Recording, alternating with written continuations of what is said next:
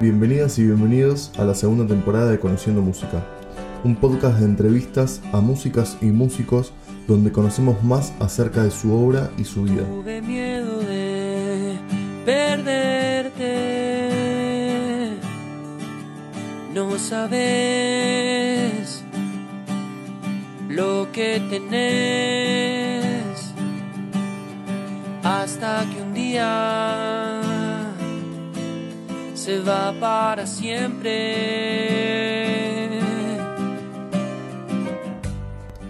En este primer capítulo le damos paso a Julián Oroz, un compositor que lleva la canción rioplatense como bandera. Nos comparte su experiencia, desde Boedo a La Plata y su relación con Uruguay. Hablamos sobre todos sus discos, sin dejar de lado su último lanzamiento, Hay un lugar, ya disponible en todas las plataformas. Espero que lo disfruten.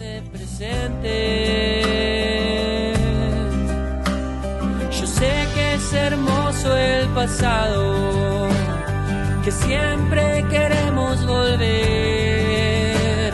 pero necesito pedirte un favor esta vez. Quédate a mi lado.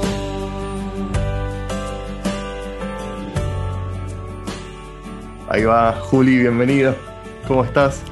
Muy bien, muy bien. Gracias por la invitación. Por favor, es un placer. Sabes que es re loco y es la primera vez que me pasa en el ciclo que, eh, en, en esta temporada de, de entrevistas que yo te escuché tu disco ayer y al día siguiente ya te conozco por acá o, o hablamos un poquito y, Sí. y ya hacemos la entrevista, como fue muy así y, y estuvo re bueno, porque para mí me pasé dos días escuchándote porque me gusta investigar y hacer la escucha de todo. Así que siento que estoy hace dos días charlando con vos de alguna forma. Un intensivo, claro, claro. Si escuchás Sí. y después tenés que escuchar a la persona, sí, total. Eh, ¿cómo, ¿Cómo estás vos? ¿Cómo estás ahora en este momento?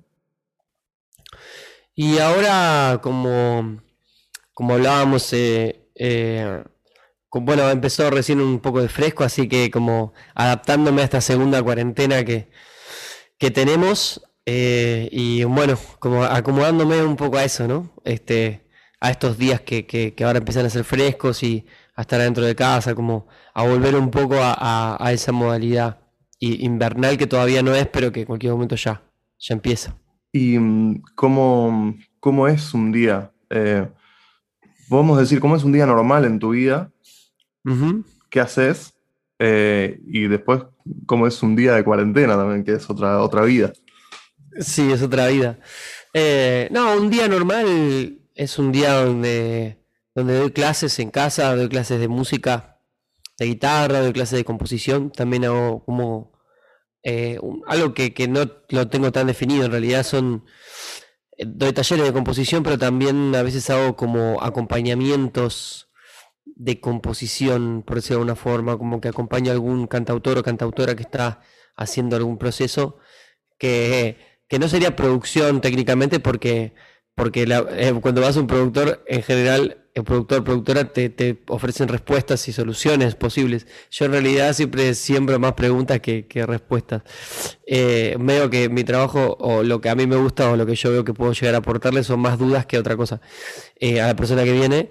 A, a ver, entonces no, no tiene una definición exacta, pero es una modalidad que, que hace tiempo que estoy desarrollando, que se dio espontáneamente, digamos, no, no fue buscado, porque fui por diferentes vías, ¿no? Por aprender el instrumento, luego por aprender algo de armonía, por, por buscar algo de, de- en cuanto a la letra, como que medio por los costados, al final terminé llegando un poco a una modalidad que es que es este que estos es- encuentros digamos este que me gusta decirle encuentros más que taller o clase o lo que sea porque es de, de- de una charla de y vuelta donde bueno se- eh, hago un poco el acompañamiento del proceso creativo de, de- de un cantautor cantautora Eh, cancionista te metes en el barro, digamos. O sea, Sí, me gusta. eh, va, cre- creo que tengo realmente.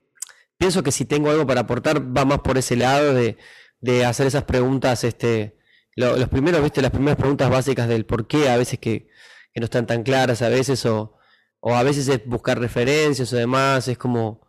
Creo que, que, que esas preguntas. A mí, particularmente, siento que esas preguntas me han servido a mí cuando, cuando me las hice o me las hicieron. Y siento que, que, que puedo aportar de ahí.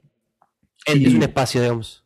Y este, las clases, ¿vos das muchas clases por día o estás, eh, cómo, cómo, cómo arrancás? Cómo, Tengo, sí, días que más, días que menos. Eh, hoy está bastante cargado de clases en los días jueves. Y bueno, y antes, obviamente, antes de la, de la pandemia, eh, las hacía presenciales. Eso cambió. Y me, me pude adaptar, la verdad tiene una, una, desventaja y una ventaja, ¿no? O sea, la, la, gran ventaja que tiene es que, o sea, la desventaja es obvia, ¿no? pero la gran ventaja es que te permite eh, esto, ¿no? Como que estamos haciendo ahora, eh, también este, desarrollar la profesión eh, o las clases o el trabajo con personas que no, ni, ni hablar que estén tan lejos como en tu caso, pero también hay, que tengo casos así, tengo un alumno que está viviendo en Texas, por ejemplo. Una locura. Y una locura, una locura porque juntás en un mismo grupo una persona de Texas, otra que está en Mar del Plata, otra que está en Córdoba, otra que está en, qué sé yo, Uruguay, lo que sea y se conjuga todo y es una cosa que... Y mismo en Buenos Aires, que es donde vivo, Capital Federal, eh, juntar a las 8 de la noche eh, de invierno a cuatro personas en un lugar, ponele que no hubiera pandemia, ¿no? Igual es difícil juntar este, gente en un mismo lugar, con lo que implica tomar los colectivos, los transportes, eh, lo que es andar de noche, como que eso también creo que ha cambiado mucho en el que pienso que mucha gente no... Va a ser difícil que volvamos a esas cosas más, más allá de que podamos hay ciertas dinámicas que la verdad que son mucho más prácticas este, hacerlas este, virtualmente. Sí, e, es, muy loco eso de las clases. De repente poder estar dando una clase a, un, otro lugar del mundo, yo no lo hubiera pensado jamás que, se podía dar. Y no sé, ¿vos tenías ese em, un prejuicio o un pensamiento de que quizás una clase de música virtual sería raro por, por Zoom? ¿Cómo, ¿Cómo fue eso? ¿Cómo, ¿Cómo fue ese momento? ¿Tuviste que decidir ¿Dudaste o no?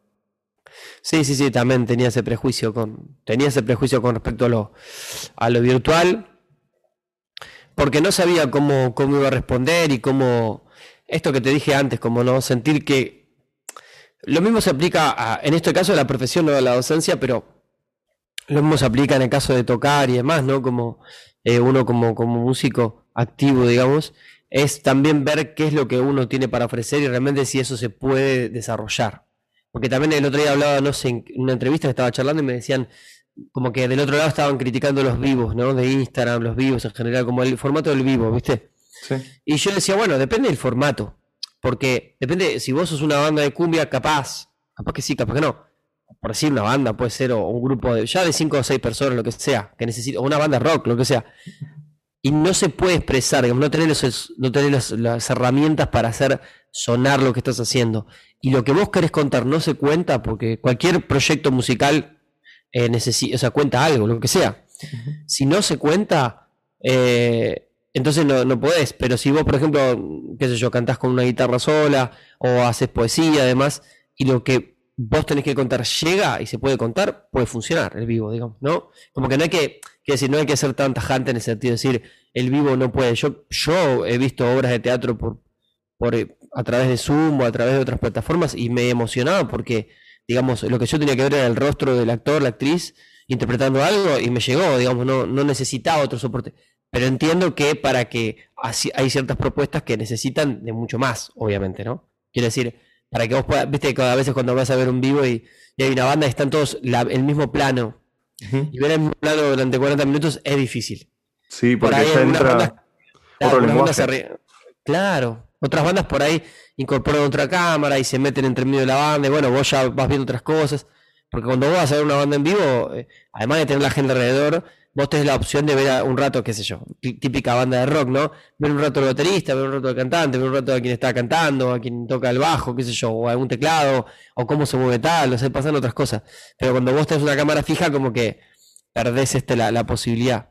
Pero por eso digo que eh, yo he dado conciertos en este mismo formato que estamos ahora y, han funcionado bien, porque en definitiva yo necesito la guitarra, la voz y, y la comunicación inclusive y la, se ha dado una intimidad que quizás hasta no se ha podido dar a veces en algunos conciertos en vivo porque el silencio que te permite el Zoom es tremendo, ¿no? Como este silencio es eh, es, increíble cómo interpela ese nuevo lenguaje. De repente a, estas cosas, a, la música y al teatro sobre todo que nombrabas, que son cosas que pasan en el momento, son cosas vivas que están ahí, están en escena ahora y en cinco segundos es otra estrofa, es otro momento, en cinco segundos es otra escena eh, y de repente se, se la banco.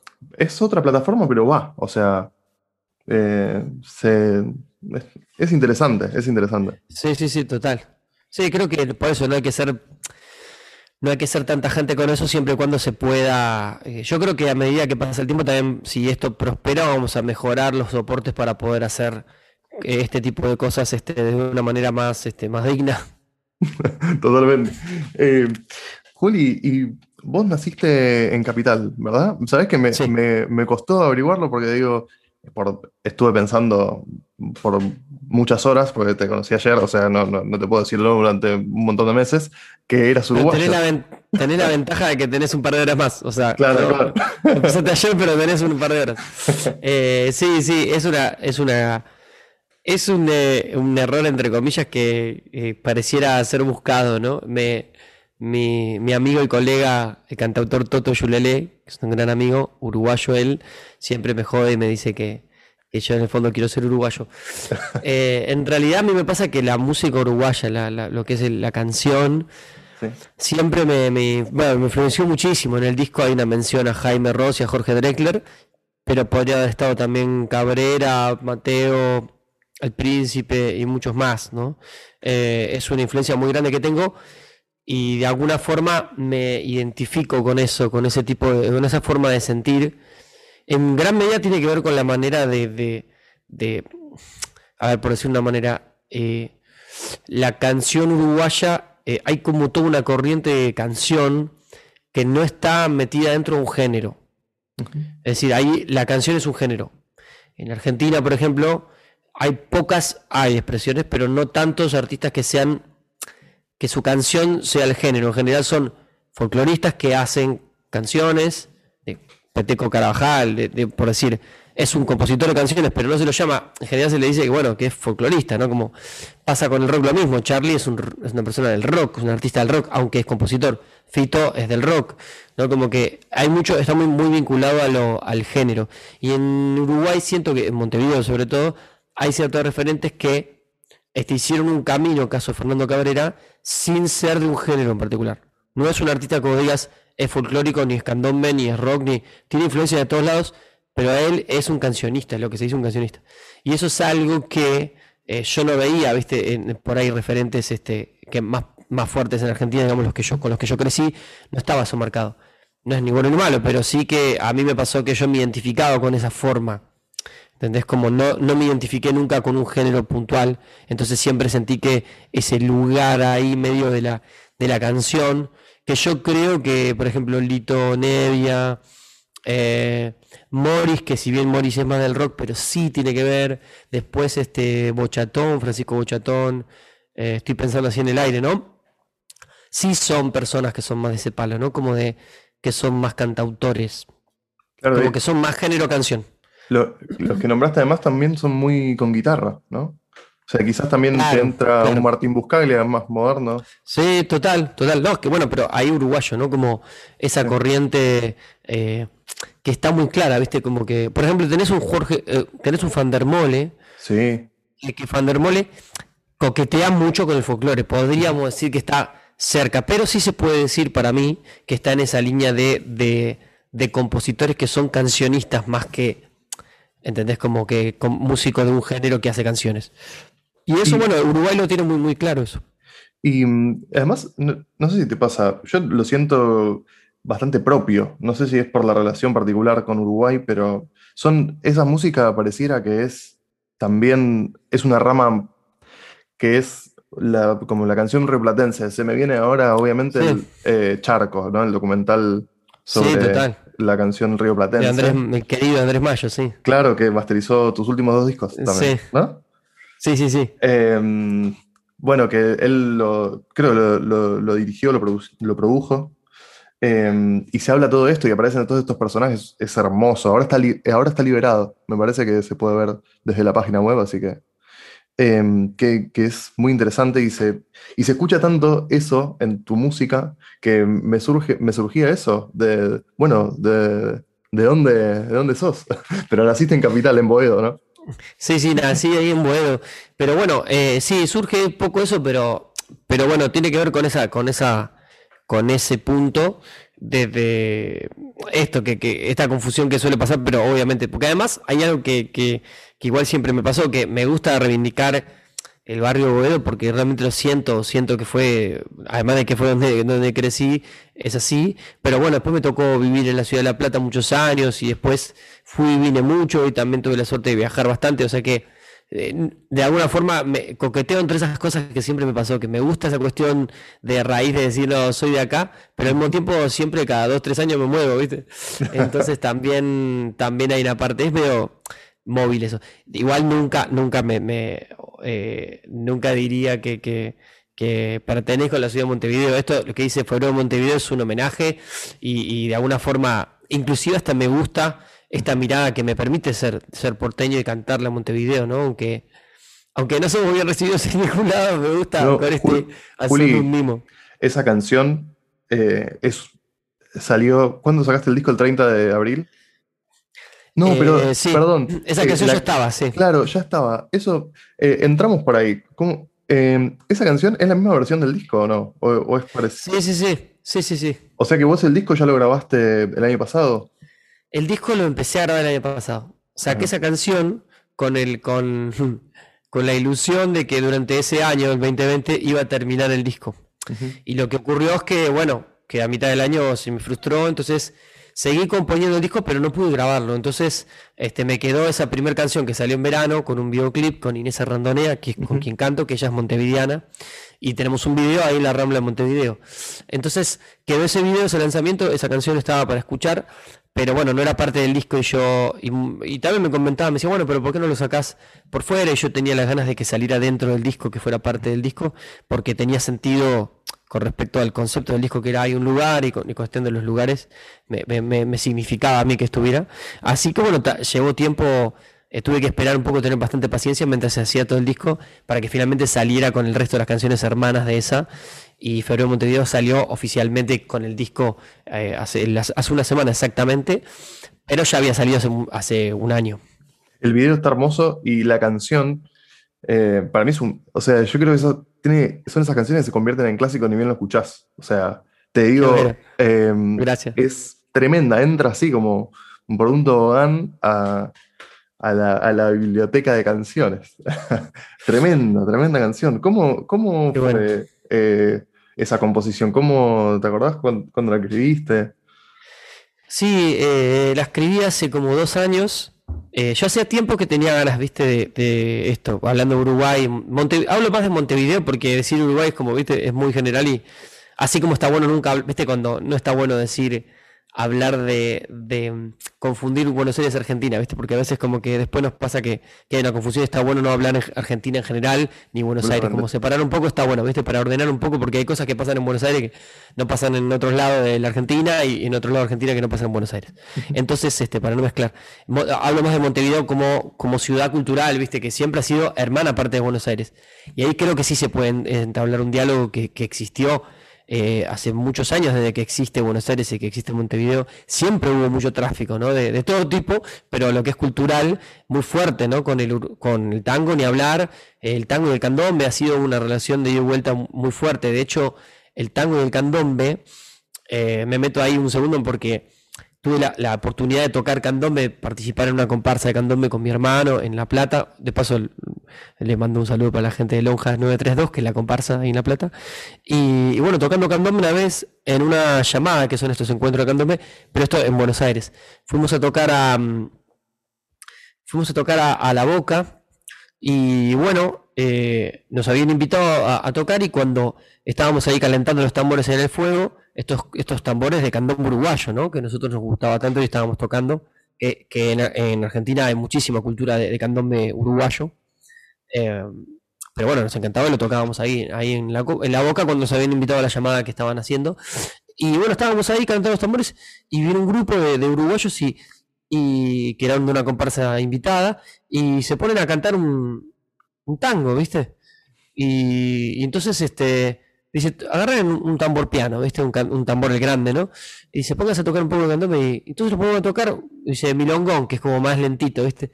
Y se ponen a cantar un tango y yo me quedo, ¿viste? Y, y vos sabés que en- es como la Pangea. encaja perfecto.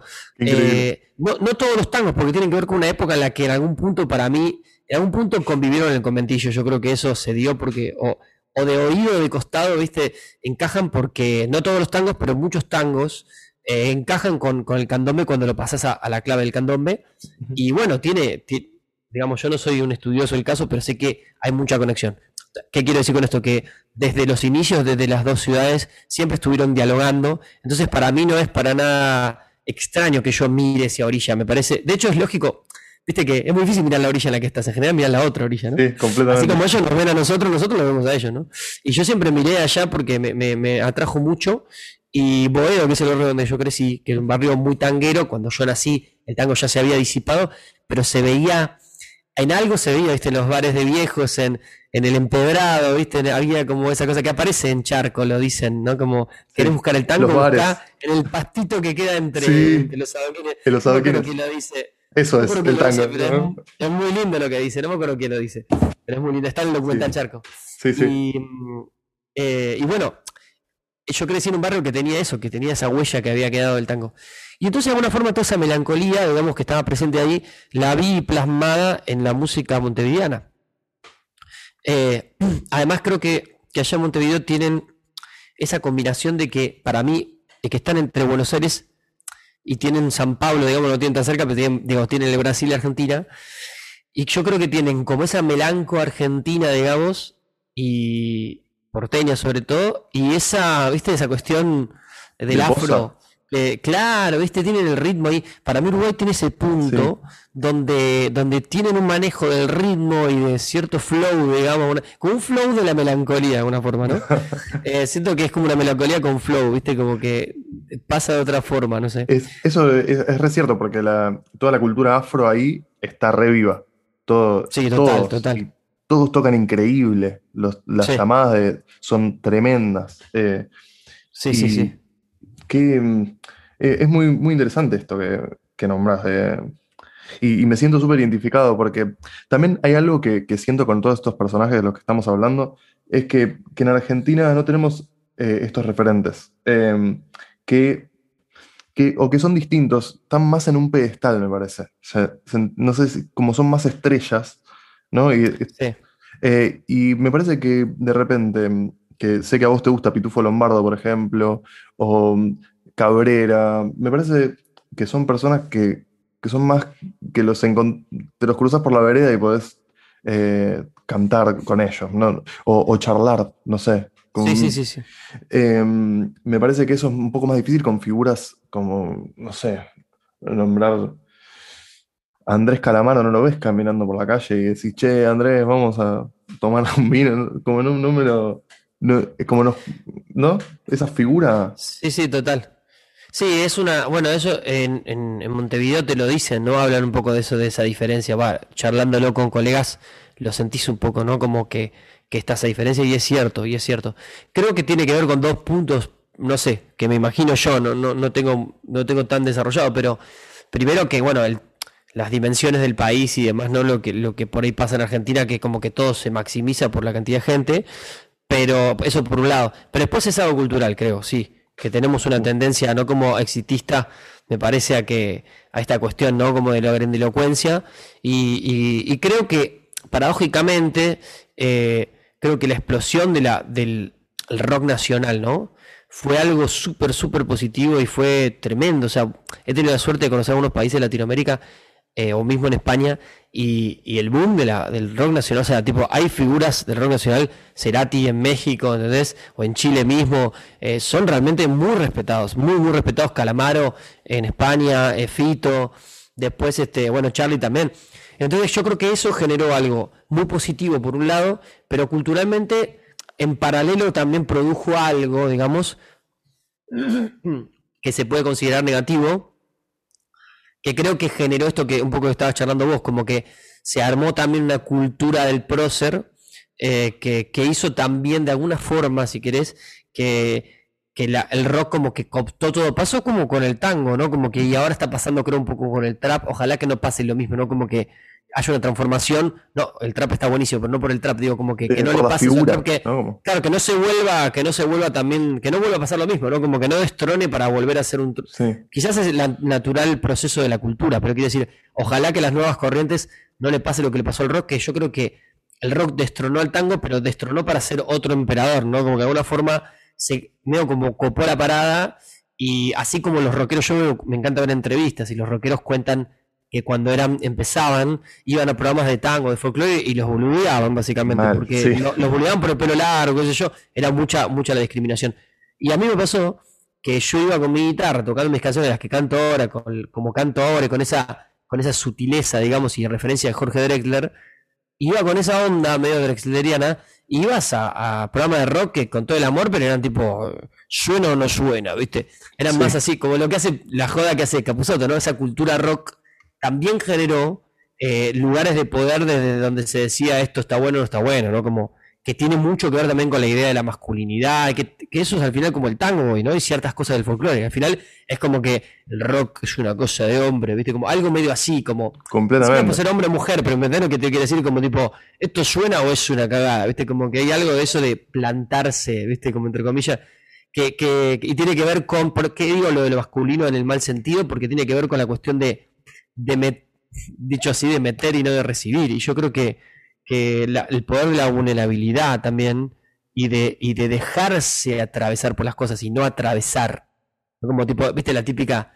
No, esta música me rompió la cabeza que está bueno y se entiende. Igual estas son todas conjeturas que tampoco las puedo comprobar, pero son ideas, ¿no? Pienso que después de los 80, vuelta de la democracia, se buscaba hacer un poco de ruido y se buscaba, ¿no? Como esa rebeldía y por eso surge con tanta potencia y está y yo creo que en ese momento fue re importante y fue re liberador. Pero creo que en determinado momento eh, el hecho de buscar otros tamices, ¿no? De, de otros matices, quiero decir, y de golpe que no te parta la cabeza, sino que por ahí te pasen otras cosas y que por ahí buscar en otro lado, desde la vulnerabilidad además, al principio chocó mucho, ¿no? Porque era como tipo, no, el rock es, ¿entendés? Como tipo, es, es el estandarte, ¿entendés? Como que, ¿qué, qué me venís a cantar? Tipo, ¿entendés? Vos tenés que, tenés que tocar esto, nene. ¿Entendés? Medio tanguero de alguna forma. Bueno, la, la famosa de, de Papo que dice que llegó Eh. sui generis y nos ablandó la milanesa. Bueno, total. Que Bueno, pero- tremendo. Charlie mismo, y, y esto después, me encanta que esto después va a quedar grabado y que me tiren con todo, pero Charlie que lo amo, hay un audio de Charlie, ¿no? Cuando estaban despidiendo eh, en, el- en, en el Luna Park, creo que es, que dice, vieron que se puede estar al mango y no romper nada, dice Charlie, ¿no? Sí, sí, Tenía esa idea Charlie, bueno, después pasaron miles de cosas y terminó rompiendo todo él, pero, claro. pero, pero eventualmente esa onda que venía a hacer Charlie era revolucionaria en esa época. Lo que Charlie creía en eso, y me parece que fue, bueno, lo, lo transmitió, por eso lo amamos, ¿no? Pero quiero decir, Charlie rompió con eso, con una tendencia que venía así también. Pero de alguna forma, no como que yo creo que esa cultura toda se estaba violentada también, ¿no? Por eso también crecimos, vos y yo somos de la misma edad o similar, me parece. Como que crecimos con esa cultura, ¿no? Como de no te presto el amplificador, ¿viste? Cuando yo tenía 16 años era una lucha ir a tocar, ¿viste? Era como ir con el cuchillo entre los dientes para conseguir una fecha y pelearse. Y, y eran toda gente medio pesada, ¿viste? Como todo el mundo ahí, todo con olor a pucho, todo mal. Y no te presto el, no te presto el ampli. Y todo pasar frío, pasarla mal, ¿viste? Y de Sí. golpe ahora, perdón, No, no, no, eh, es que lo que decís es tal cual, es eh, transar con los boliches, ¿no? Como toda una cosa que eh, también es parte del aprendizaje, pero es, digamos, bueno, aprender con piedras, ¿no? Porque de repente eso, lo del... el- estabas por entrar, creo que a que ahora de repente hay algo, yo siento que hay como una especie de comunidad que se armó autogestiva, que estamos aprendiendo también a, a cómo hacer autogestiva, de decir, bueno, eh, hay espacios que generan los propios artistas, eh, que es súper valioso eso. Eh, algo de, bueno, de, justamente de pasar data, de prestar el amplificador, de esto que decís, que tal cual pasaba un montón, que viene, es como, que, eh, como cuando se cruzan, se juntan dos ríos que se mixturan y bueno, había que pasar por eso para que desaparezca un poco.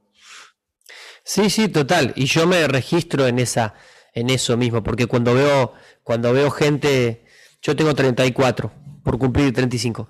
Cuando veo gente que por ahí tiene 20 y está como armando sus proyectos y, sube su música y demás, como me pasó a mí, solo que bueno, ahora hay más recursos para, para hacer difundir la música, me parece.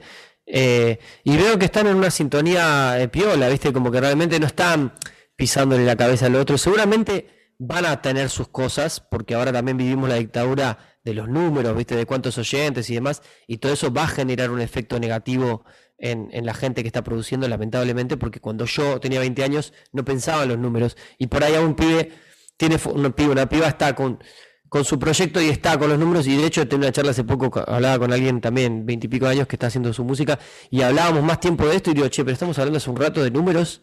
No me hables, o sea, no hablemos, o sea, está bueno poder hablar de esto porque tiene que ver con, lo, con las herramientas de por hoy, pero no pierdas esa, esa magia, ¿no? hablemos un poco también de lo, de lo artístico, porque también damos eso, ¿no? Como que me parece que tiene que haber un, un, mix ahí. Pero sí siento que tiene una data más liviana y yo siento que de alguna forma soy un poco sobreviviente eh, como nieto o hijo de, una escena y soy un poco sobreviviente de eso y me quedan algunas cosas, viste, de eso, como que te quedan desconfianzas, viste, te quedan porque la verdad es así, o sea, me han cagado mucho, viste, y ya he tenido situaciones tensas como por cosas que no, hoy por hoy no dan, viste, o sea, como no da estar este, peleándote por quién cierra una fecha, o quién no te puesto la guitarra, o tal el volumen o demás, o, o qué sé yo, desde cosas de yo te comparto pero no te comparto esto. Yo creo que son cosas que, que con las que crecimos y de alguna forma sobrevivimos a eso. Y me pasó a mí de estar también, viste, entrando como en la escena, tuve que hacer mucho, mucho esfuerzo para, para que me hicieran un lugar, viste, hablando de un lugar. O sea, no lo tuve, me costó muchísimo. No, claro, no, no, había un lugar, no realmente no, no, había para nada, o sea, cero. O sea, realmente son pocos. No, no es que no había lugar, había lugares porque había sitios, por ejemplo, se la vi, casa querida, se la vi en La Plata, se la vi con Nati. Había lugares, había pocos, pero lugares hermosos donde también había gente que, te daba espacio. Pero quiero decir, había muy pocos, te nombro se la vi, te puedo nombrar algunos más, pero no muchos más. Después aparecieron más, pero hubo que luchar un poco para encontrar ese espacio. Y nada, eso, eh, eh, yo lo, lo, que me pasa a mí, no sé cómo llegaste acá, pero quiero decir como, lo que me pasa a mí es que veo quienes están como, veo gente que está generando cosas y trato desde mi humilde lugar de, de transmitir desde, viste, lo mejor que pueda a alguien, como acercarle herramientas, o, ya de, por sí, si alguien me manda un disco, este, escucharlo, como tirar, viste, que, que, sea fluido, viste, que no esté esa cosa que, ah, esto que vos decías del estrellato en Argentina y todas esas cosas de, de la fama y toda esa pavada. La, diferencia eh, con, lo terrenal que son en Uruguay. Eso claro, total. Sí, y Juli, em, volviendo a Boedo, ¿cómo está conformada tu familia? ¿Cómo fue esa, cómo era tu casa? ¿Qué sonaba? Situanos un poco ahí. Vamos para atrás. Sí, sí, dale. Eh, ahí en, en Boedo, mi papá, yo vivía con mi papá, mi mamá y mi hermano. Éramos tres, eh, cuatro. que también él, participó en, tus primeros dos discos, puede ser que toca, toca Los, los tambores, ¿no? Sí, mi hermano toca, es percusionista y, grabó tambores en. En realidad grabó tambores en el en uno de los discos. En el primero, ¿no? En la, importancia. Ah, el, segundo, la importancia. Y sí, él grabó ahí. Pero bueno, en ese momento eh, nosotros nos fuimos de, de, esa casa de Boedo cuando yo tenía 12, mi hermano tenía 15, 16, no sé. O sea que todavía, digamos, no, no estábamos. Eh, yo tenía una guitarra, pero no estábamos haciendo música en esa época. Sí, en esa época escuchábamos. Mi viejo tenía un equipo, había comprado un equipo, en ese momento un mini componente, una cosa así, no sé, no me acuerdo el, nombre, pero era un lindo equipo. Mi viejo le gustaba escuchar música. A mi viejo y a mi vieja, pero bueno, era medio más melómano. Y, y nada, y tenía unos. Un, un, escuchaba los discos los fines de semana. Eh, escuchaba Lennon, le gustaba mucho. Y de hecho, yo escuché Lennon toda mi infancia y a tipo de grande supe, de más grande supe que eran los Beatles, que existían los Beatles y que él era parte de los Beatles. primero escuché Lennon mucho. no sabía que existían los Beatles, no, sí sabía que era Lennon eh, al revés, o sea, como lo conocí como cantautor y después. ¿Qué, sonaba ahí? Mind Games. Eh, sí, eso sí. sí, Mind Games. Sí, era. Había uno que era, ahora no me acuerdo el nombre, pero que era un, compilado que había salido post-mortem. Y que tenía. que tenía todos los hits. Eso es una particularidad, ¿viste? Estaba ese disco que mi viejo escuchaba mucho. Y otro que escuchaba mucho. Era otro compilado también de hits. De todos los hits de Jaime Ross. Hasta el momento. ¿No? Como, Mirá. no sé, había salido el año 90, ponele, los hits de Jaime, donde estaban eh, Colombina, qué sé yo, lo- los, clásicos, La hermana de la coneja. Y es lo loco porque esos discos hits, ¿viste? Y después, obviamente, El amor después del amor, eso también estaba. Ahí entró Uruguay Eh, con Jaime. Ahí. Sí, con Jaime. Sí, lo primero que escuché de Uruguay fue Jaime. Y Jaime Ross y. Lo primero fue Jaime. Y el eh, Rubén Rada. Pero Jaime Mira. Ross fue lo primero, lo primero que escuché. De hecho, las milongas. En este disco hay una milonga bastante Jaime. eh, que se llama Para bien y para mal la milonga. Y bueno, eso tiene mucho que ver con esas milongas que yo escuchaba de él. Que, eh, por ejemplo, Piropo, otra de sus milongas que, me, que estaba en ese disco. Me encantaba eso, ¿viste? Esa, esa sonoridad de la, la guitarra sonando así con ese aire que tiene la milonga, me, me encantaba. La milonga uruguaya, ¿no? Ese estilo así de Jaime, que está espectacular. Y tenías, y cuando vos pudiste elegir, eh, más o menos a, a- a una edad que te compraste algún primer cassette, disco. Sí, el primer cassette que me compré fue de Alta. Eh, ¿Cómo era? ¿Alta Sociedad? Alta, Socie- Alta Sociedad de, de, de Andrés Calamaro, sí. Ese fue el primero. Sí, no, no podía creer. Tipo, no podía Se creer. suena todo ese, ese disco. Ese, cassette era espectacular. Escuché ese cassette, eh, no lo podía creer, sí, sí. Y me acuerdo que ese fue lo primero, primero. Y después, por sugerencia de mi hermano. Y después mi hermano más grande que yo. Y siempre me, me rumbió un poco.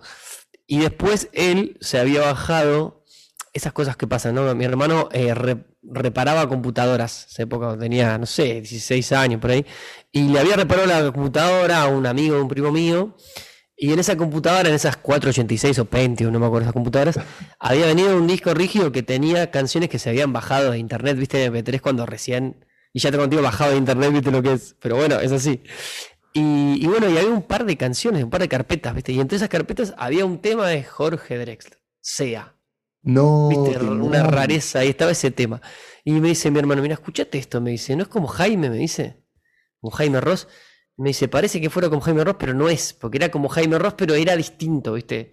Tenía algo distinto que era que cantaba de otra manera, ¿viste? Como que más, más parecido a lo que podía llegar a cantar yo, o sea, un poco más cercano a mi, a mi registro y, y- y la forma de hablar y demás, porque Jaime me encanta, pero bueno, es un poco más, si querés, antiguo.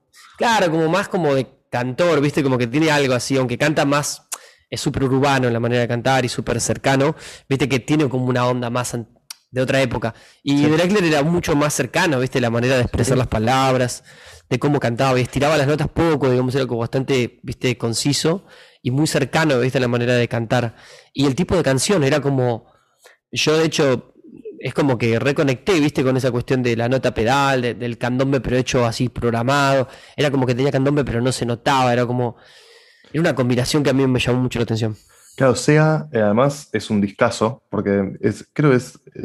Bueno, y es ya cuando empieza a cambiar esa sonoridad un poco más con programaciones y demás, eh, Drexler. O sea, es como ya lo agarraste en esa época que estaba como Claro, moderno, ahí- ¿no?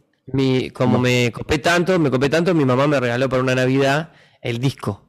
Uf. Que decía, incluye, me haces bien, decía. Ah, ese estaba. Claro. Decía, incluye, tipo, el- la tapa del disco decía, incluye, me haces bien. Que la habíamos escuchado porque, la prim- porque yo Por ya lo no. conocía, pero después estuvo la publicidad. Pero yo ya lo había escuchado en SEA y, y entonces también conectamos con eso, ¿viste? Lo que él, creo que Drexler lo dijo en una entrevista una vez, de, bueno, de que justo la publicidad daba bien con, con el tema, además como que fue muy funcional porque realmente iba muy empatado con el tipo de, de- de la composición de él y la, y la publicidad, ¿no? Y qué loco, pegó, pegó en Argentina esa, esa publicidad zarpado y ahí medio que, que explota. Sí, ahí, ahí es donde te das cuenta la capacidad compositiva de él, porque viste que, eh, viste que hace esa publicidad y pega la publicidad. Después hace la canción y se gana el Oscar. O sea que está ubicado en el lugar correcto, pero es la persona correcta también, porque decís, tipo, los temas son geniales, ¿no? Como que No, es es la oportunidad y también que él hace algo que, que sea así. A mí, a mí lo que me parece que el mayor aporte de, de Drexler, y por eso lo, lo nombro, lo nombré un poco igual en el disco, porque obviamente siempre me, me referencian con, o sea, me dicen, eh, es tu influencia, sí, obviamente. No le temo a eso, pero también lo nombré por, como una manera de, viste, decir, bueno, acá está. Pero lo que sí, lo que sí reivindico mucho de él, lo que más me parece, más allá de que, me- de que hoy por hoy no lo escucho, por ejemplo, lo escuché mucho en una época y me influenció, pero no es lo que escucho hoy. Pero lo elegí escuchar cuando tenía 17, 18 años o más, incluso más chico, cuando empezaba a hacer canciones. Lo que creo que Drexler, el gran aporte de él fue cantar así, ¿viste? Escribir así, cantar así. Porque él cantó zambas con una voz tranquila, ¿viste? Como con sutileza. Yo creo que él impuso la cuestión de la, de la calidez. Eh, no porque sea mejor o peor lo otro, ¿no? Como que es otra dinámica, ¿viste? No está la cuestión de la potencia o el caudal o de emocionar por la potencia o de decir desde el canto, una forma del canto distinta, ¿viste? Eh, que creo que eso abrió un camino muy grande para muchísimos que venimos después. Es único, es único. Es, Drexler es, eh, o sea, es, ese disco que, que nombrás, es, no existía nada eh, como eso. Como decir, no, no.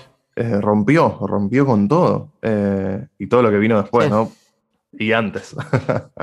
sí, sí, sí, total, total. Sí, rompió con todo. Yo creo que eso fue la, el mayor punto. Em, porque no sé, en ese disco que está el pianista de Varsovia, por ejemplo, hay como unas canciones así re locas con esas baterías eh, programadas. La verdad que. Eh, sí, que. No, que si te fijas, es como. Es como el mismo disco, es como que él escribió el mismo disco varias veces, en realidad, porque hay, hay como temáticas que se van repitiendo en su. Como que el pianista de Gueto Varsovia es.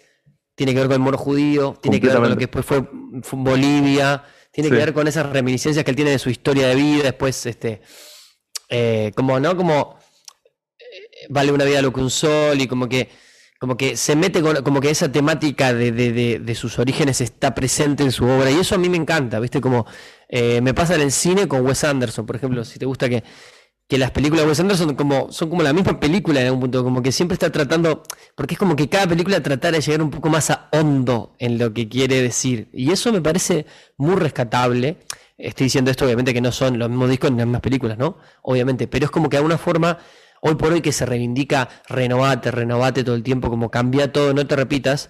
Ojo con la repetición, porque la repetición, si hay una búsqueda detrás, la repetición en realidad es que es muy valorable, porque en realidad, eh, viste, como es muy generoso, desde, es como que realmente alguien está buscando algo, ¿no? Como que.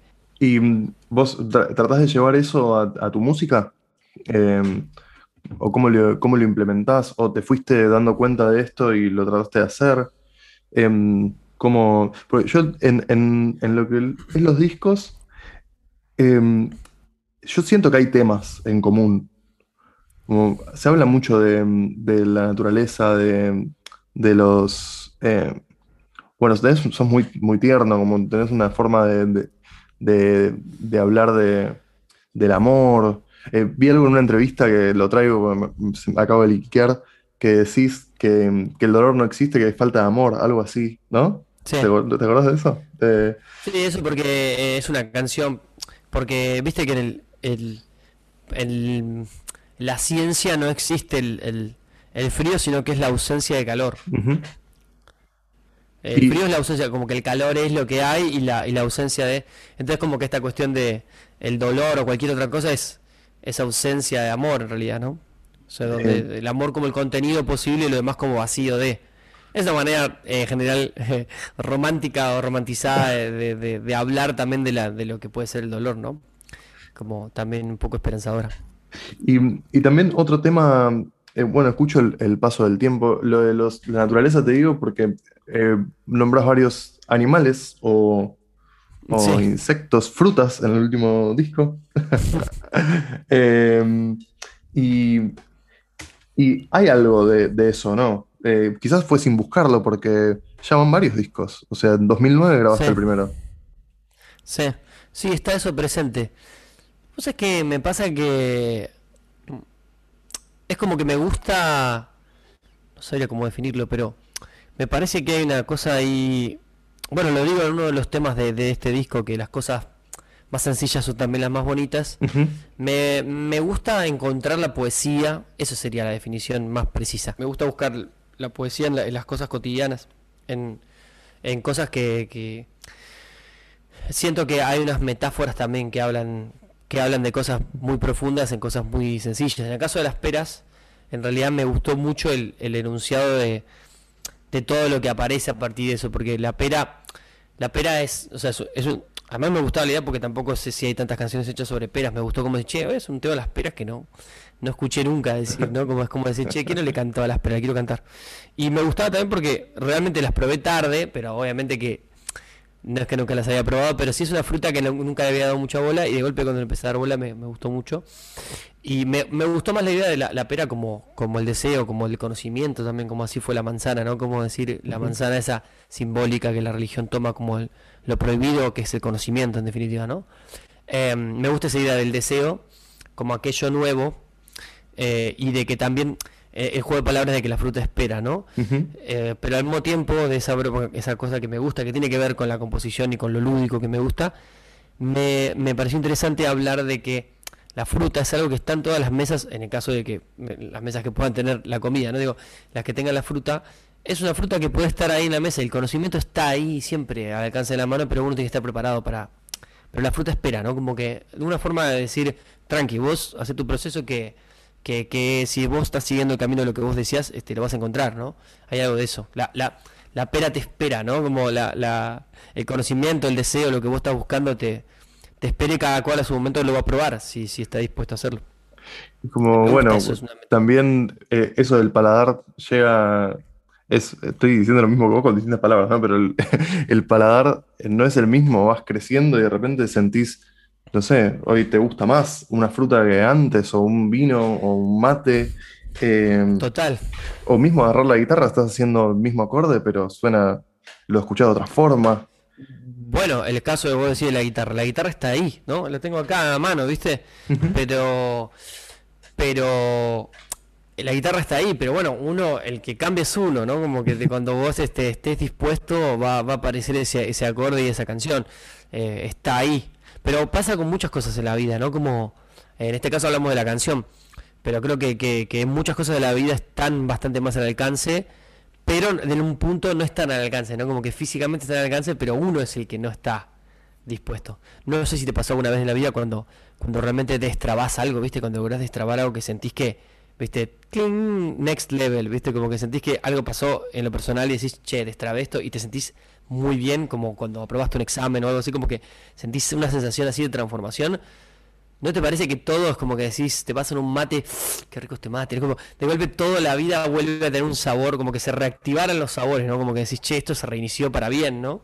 Sí, completamente. Creo que hay algo de eso, como que se reactualiza todo y uno lo ve de otra óptica. Y lo que decías vos, vas cambiando y, y ves cosas, qué sé yo, ahora por ejemplo tengo muchos amigos que, que tienen hijos y de golpe ves, bueno, te hace cambiar la percepción, ¿no? De, de, tus amigos mismos, de, de la relación con, con los hijos, de, ves cómo cambia una sensibilidad, hay otros tiempos, hay otras cosas. Esas transformaciones se pueden ver en la... Es por ahí es más fácil verlo de los demás que en uno mismo, ¿no? Que la vida. sí, total. Y, y Juli, eh, ¿Estaba la guitarra ahí esperándote en tu casa? ¿Cómo fue ese, contacto? ¿Vos tenías una guitarra? ¿Tenían una guitarra en la casa? ¿Cómo, cómo arrancaste con eso? Yo le dije a, mis papás que quería tocar la guitarra y mi papá me compró una guitarra en la antigua Casa Núñez, en el, es un local muy clásico ahí de, de la calle, en Sarmiento está. Sarmiento y Talcahuano, si me equivoco, Uruguay, no me acuerdo ahora. Buenísima las Casa Núñez, que, están buenísimas todas, además. Sí, bárbaro, es me compré una, guitarra chiquitita ahí porque la que yo iba cuando iba a estudiar con el profe me dio una guitarra muy grande y no me, no me alcanzaba, ¿viste? o sea, me quedaba grande, quiero decir. ¿Qué edad tenía? Yo no alcanzaba. Y yo tenía 8 años cuando fui a mm. tocar guitarra. Y la cosa es que eh, me costó mucho al principio, como que no terminé de enganchar mucho. Estuve un año y pico y, toqué alguna canción así muy, muy sencilla que me enseñaron ¿Es un instrumento para un niño de 8 años? Sí, me refiero, sí. Eh, hay que duelen los dedos, es como que hay que tener una perseverancia y unas ganas de tocar. No, y yo no la estuve, no la estuve porque estuve un tiempo y después, este, después dejé. Pasó que dejé, aprendí a, lo poquito que aprendí ahí quedó la guitarra. Después este, dejé y, y después nos fuimos a vivir a La Plata. Y bueno, en el interín de todo esto, en esos años, mi padre falleció y nos fuimos a vivir a La Plata. Y cuando nos vamos a vivir a La Plata, eh, entre las cosas que se iban en ese, en ese camión de mudanza, viajó esa guitarrita y a los pocos años, que parecían mucho en esa época, porque entre los 8 y los 13 parece que son, eso es mucho, pero Es no son montón. tantos años, ¿no? Pero, pero para la vida de un chico es un montón. Imagínate mudándome a otra ciudad, con todo lo que pasó entre medio del duelo y demás. Y bueno, con mi primo Juan Pablo, allá en La Plata, eh, él, toca, él tocaba el piano y, decidimos re- armar algo, ¿no? Entonces ahí, en querer armar algo, reencontré esta guitarra eh, entre las cosas que estaban en la casa de, de mi abuela en La Plata. Y la recuperamos y me puse a estudiar, primero me puse a aprender con libritos, esos libritos que tienen los acordes, porque yo, como te decía, había tenido un primer acercamiento a la guitarra, pero no había avanzado mucho, entonces este, yo ya a los 13 ya tenía más este más manejo y con esos acordes, como no me salían los temas, o sea, no me salían ni cantar ni nada, no afinaba una nota, me costaba muchísimo, lo que empecé a hacer con mi primo jugando era hacer canciones. Entonces a esa edad empecé, a ver, mi primera canción la hice a esa edad, a los 13 años. Hice un tema solo en el cuarto de mi casa, con tres acordes, me acuerdo de la, re, mi, hice una canción. Bueno, Fue lo, así como que me salió y la grabé. La grabé en una- Eh. un coso para cassette que tenía. además con esos acordes es la clave del éxito. Ahí no, no podía sonar mal, ¿no? La, re, mi. No, total, eh, claro, la re, mi, sí, sí, sí, no lo podía creer. Es que me gustaba mucho, eh, me gustaba mucho cómo sonaba los acordes, ponía la guitarra, viste, eso que eso sí que lo había aprendido de chiquito, que me había gustado, como no, no entendía muy bien el instrumento, pero sí jugaba con el instrumento, me ponía el oído, o sea, ponía la oreja, digo, eh, sobre el lomo de la guitarra y escuchaba cómo sonaba por dentro. Y cuando aprendí un acorde nuevo, hacía ese, ese juego. Y me acuerdo que ahí tenía, es, jugaba eso, ¿viste? Y también como estaba en el cuarto del medio entre mi vieja y mi hermano, también no podía tocar muy fuerte y tengo esa costumbre de tocar chiquitito y escuchar, ¿viste? Me quedó, me quedó eso. Siempre, de hecho, tengo un, un- un colega amigo más del palo folclórico que siempre me habla de que de que la costumbre era tocar fuerte porque tocaban en los patios y hacían las peñas y demás. Y yo, claro, en tu, en tu, en tu contexto este, se prestaba para cantar y para tocar el mío, no porque no, no me dejaran, pero sí como que como que no, no sé, yo tocaba horas que, viste, por ahí me despertaba, no sé, a las 12 de la noche y quería tocar algo, tenía que tocar bajito, o tocaba a la hora de la siesta, y para no molestar, tocaba bajito, no porque yo me- mi madre me lo impidiera, pero sí, me da, inclusive me da pudor, me parece, porque hacía mis canciones, viste, tenía como 14 años, tenés vergüenza de todo, y más escribir tus canciones es como que no te escuchen cantar tus, tus miserias, viste, Pero que no eso te te, oigan. te quería preguntar, porque em, lo que, lo que me decís de tu viejo, vos eras muy chico, o sea, imagino que también es una edad donde em, cuesta decir lo que, lo que te pasa, eh, cómo, eh, no sé, cómo digerir esas emociones. Y mm, no sé, ¿cómo, cómo fue eso? ¿La música te ayudó en ese sentido, eh, como compañera? Sí, sí, muchísimo. Sí, sí, la guitarra, sí, la- las canciones, sí. Sí, total, total. Sí, me ayudó muchísimo, porque saqué muchísimas emociones a través de eso, sí. Sí, sin, sin, a veces sin, viste, sin entenderlo, obviamente que sin comprensión directa, de- no hacía una relación directa con eso, pero sí que fue una manera de, de, de- liberar mucho. Y, y también me pasó que una cosa particular que creo que tiene que ver con el, con el oficio de hacer canciones es que me gustaba así como jugaba con juguetes o jugaba con la pelota, me gustaba jugar con las emociones, como, ¿viste? Me gustaba ver qué me pasaba, ¿viste? Como quien dice, a ver qué pasa si voy a lo hondo, ¿viste? A ver qué pasa si toco estos... Y de golpe tocaba cosas y, yo me, me emocionaba, que es algo que se mantiene hasta el día de hoy. O sea, cantaba una frase que me parecía realmente que me emocionaba a mí y me la ponía, ¿viste? La grababa, me la ponía a escuchar auriculares y me emocionaba y con eso y con eso me conectaba y me emocionaba yo mismo. Y es algo que el día de hoy mantengo, que desde ese momento lo mantengo hasta hoy, que mi, mi tester, digamos, de la canción, de si veo que la canción puede andar o no, siento que vale la pena mostrarla, es cuando me emociona a mí.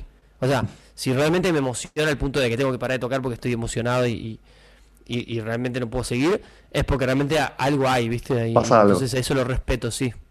Estoy convencido que eso después llega. O sea, a la persona que tenga que llegar, no a todo el mundo, pero sé que si vos compusiste de ese lugar y lo dejaste, eso quedó, ese recorrido emocional está, queda como pácate, como si fuera sellado en la- el tema, ¿viste?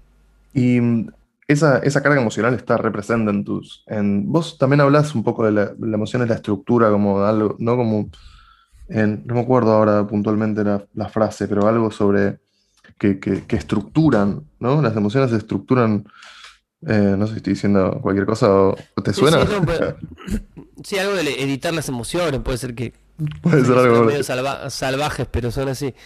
Y, mm, Sí, que- ¿y de qué hablaban esas primeras canciones? ¿Te acordás? Porque si las grabaste, seguro algo de, te, te- acordás de eso. sí, eran, viste, como... eh, ahora si lo pienso, no sé, eran, viste, medio... Si te habrá pasado vos también, como que cuando lo relees este, o lo repensás, no, no me acuerdo muy bien, digamos, pero sí que eh, eran como como ideas que co- cosas que no me habían pasado, ¿viste? Como que como que por ahí veía una película y había una frase que me gustaba o algo, la ponía ahí o, o- nunca igual, pero de alguna forma como que te- eran pura pretensión, ¿viste? Como como no sabía lo que era el amor, ¿viste? Todas esas cosas, como que me lo, lo intuía, entonces más o menos hablaba de cosas así porque las canciones hablaban de amor y entonces yo escribía cosas así, pero en el fondo no sabía, ¿viste? Lo que sí hablaba mucho eh, sin o sea, hablaba mucho de la timidez porque me era muy tímido en el secundario. Después, de- después no fui tímido, pero fui muy tímido durante el secundario y me daba mucha vergüenza y por ahí, viste, me gustaba alguien. Entonces, de hecho, le he llegado a escribir alguna canción a una compañera y, y no se la mostré, obviamente era, para mí, ¿no? Y, y, y me, y como que eso, viste, esa, esa timidez y hablaba un poco de eso las canciones, como de no, de no animarse a, a- a confesar un amor, esas cosas así. Hablaban un poco de eso, pero desde un lugar así como con un nivel de pretensión zarpado, ¿viste? Como no sé pensaba que estaba escribiendo. Pero me parece porque tenía como también un, un preconcepto también de lo que era. Al mismo tiempo paradójico, ¿no? Porque al mismo tiempo era medio atrevido para hacerlo, no tenía pruritos en escribir canciones, ¿no? Nunca dije, ah, yo no puedo escribir. Pero sí estaba medio como chipeado, ¿viste? Como que no, si vas a hacer una canción, hace, decía esto, ¿viste? Después, con el tiempo me fui dando cuenta de que lo- la parte del juego era lo más divertido, ¿viste? Y, y eso, ¿vos cómo te pensabas de repente? Ya, eh, me imagino, en la secundaria vos ya tocabas y hacías canciones. ¿Te gustaba eso? O sea, ahí cuando ya empezaste a componer, a jugar con tu primo, a hacer canciones y demás, ¿dijiste esto es lo mío, yo me quiero dedicar a esto? ¿O dijiste, o no? No fue tan así, dijiste, bueno, tengo que estudiar abogacía, no sé. Sí, no, estudié teatro, que me gustaba mucho, pero, pero no, lo que me gustaba era hacer canciones, pero en ese momento no, no, no me había terminado de jugar por eso, viste, como que no.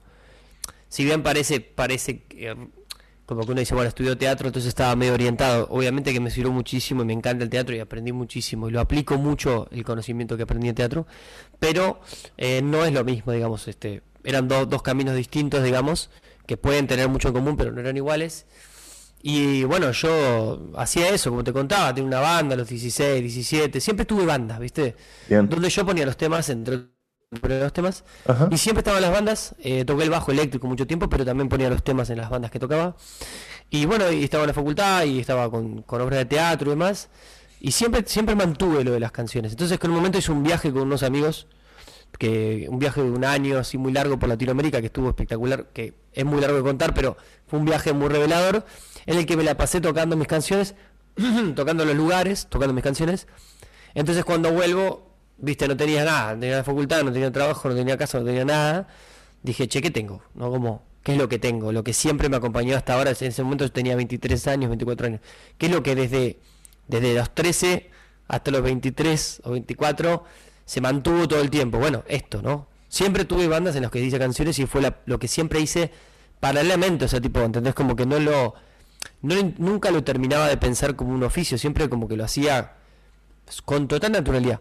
Es como, no porque fuera que me saliera fácil, quiero decir, como que era natural cuando me sentía, de hecho, por ejemplo, no sé, me levanto una mañana, te puedo decir cualquier mañana que me levante, que siento que, que, que tengo algo para decir y me cuelgo a hacer un tema, ¿viste? Es como, después por ahí, como ya hace mucho que lo hago, no sé si te pasará con el oficio, a veces siento que puede andar, ¿no? A veces se me cruzan a ver los cables y, y, viste, no estoy tan fresco como para ir cuando tenía 20 años que era pura espontaneidad, viste, como me levantaba y hacía un tema y ni pensaba y lo, y lo terminaba en ese día, viste. Hoy por ahí me cuesta un poco más, tengo que concentrar un poco más. Pero sí es una dinámica que se mantuvo siempre. Entonces en ese momento, a los 24 más o menos, ya habiéndome presentado inclusive como solista a los 20, qué sé yo, pero siempre erráticamente, o sea, ya me había animado a tocar mis tres o cuatro puñados de canciones solo, pero siempre de forma medio errática, a los 24 grabo esto primero que hay, que es las cosas que se ven con los ojos cerrados, ¿Y cómo, que grabo, cómo, cómo llegaste, cómo llegaste a grabar eso? ¿Vos ya te grababas en tu casa con esto de, de tus primeras experiencias con el grabacassette ahí? ¿O cómo, por- porque, mm, eh, a ver, estoy acá viendo, eh, está en tu Bandcamp Em, Sí. ¿dónde lo grabaste? Porque acá no, no tengo la, mm, el, el dato. Sé que, que es por Ufkaruf Discos, que ahora me vas a contar también qué, qué es, si era tu, como tu sello. Sí.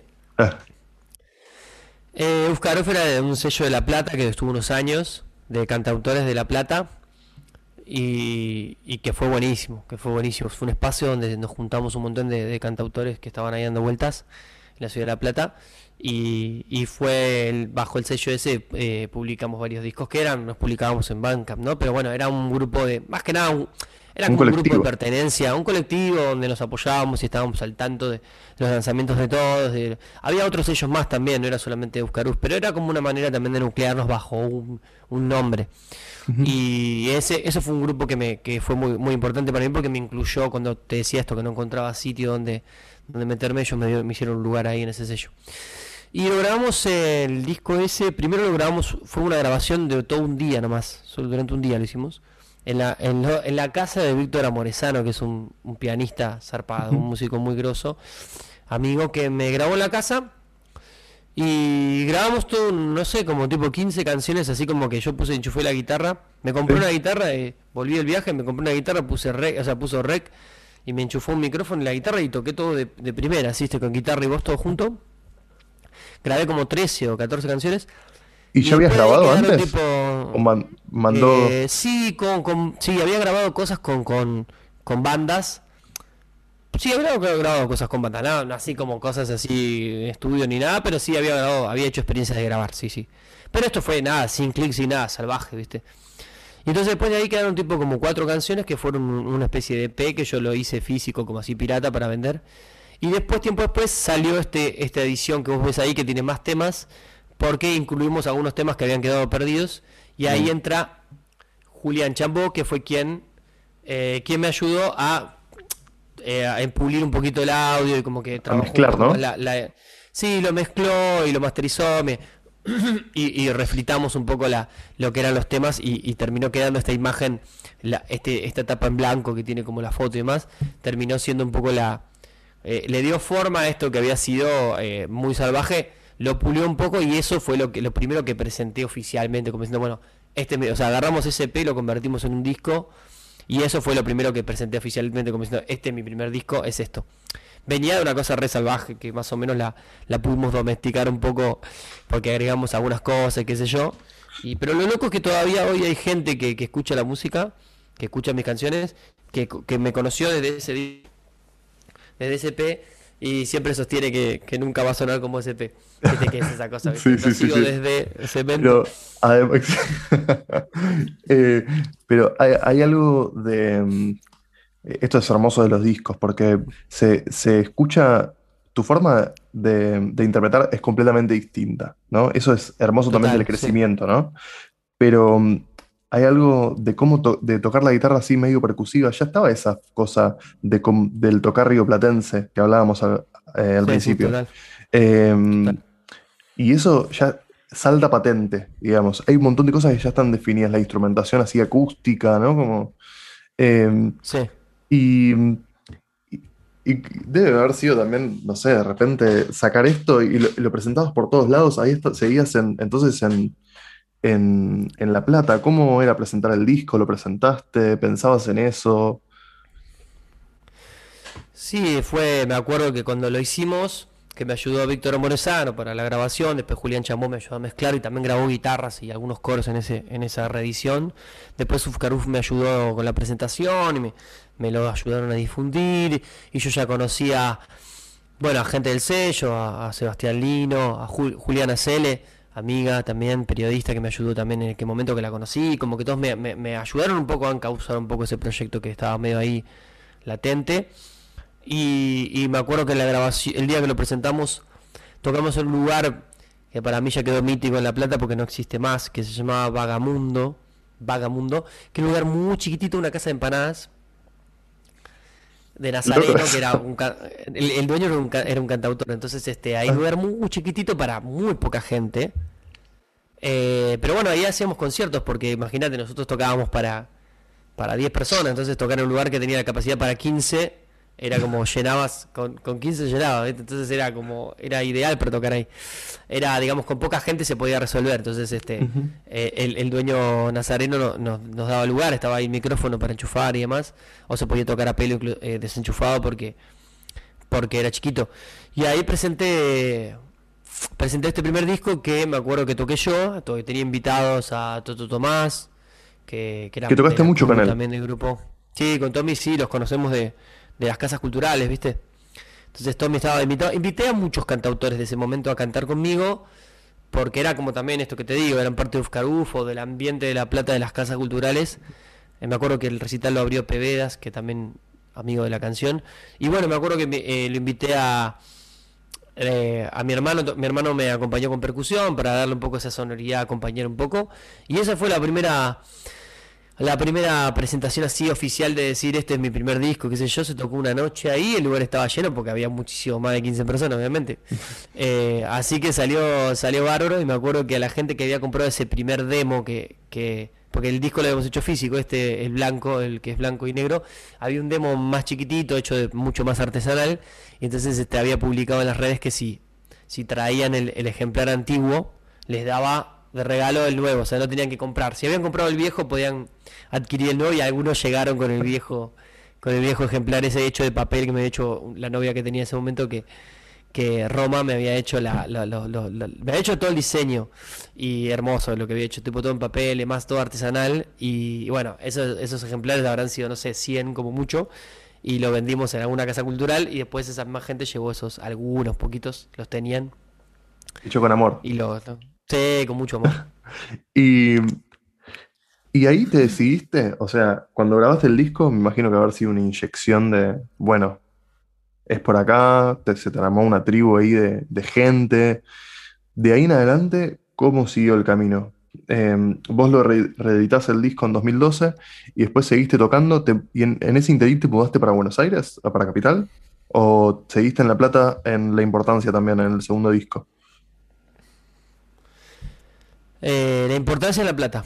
En La Plata Sí, en La. Plata lo, lo, lo presentamos, la importancia la presentamos en el Parque Saavedra, que es un parque muy grande de la ciudad. Ah, bien, porque yo vi eso eh, y pensé que era, porque hay un parque Saavedra también en Capital, y hay, hay unas Sí, fotos claro. de la, de la presentación que estaba, eh, hay- es hermosa la- todo, que, que armaron todo un escenario ahí, eh, la banda con Percu, el, el que Sí, está hay, el- una, hay un, un árbol, de una tipa.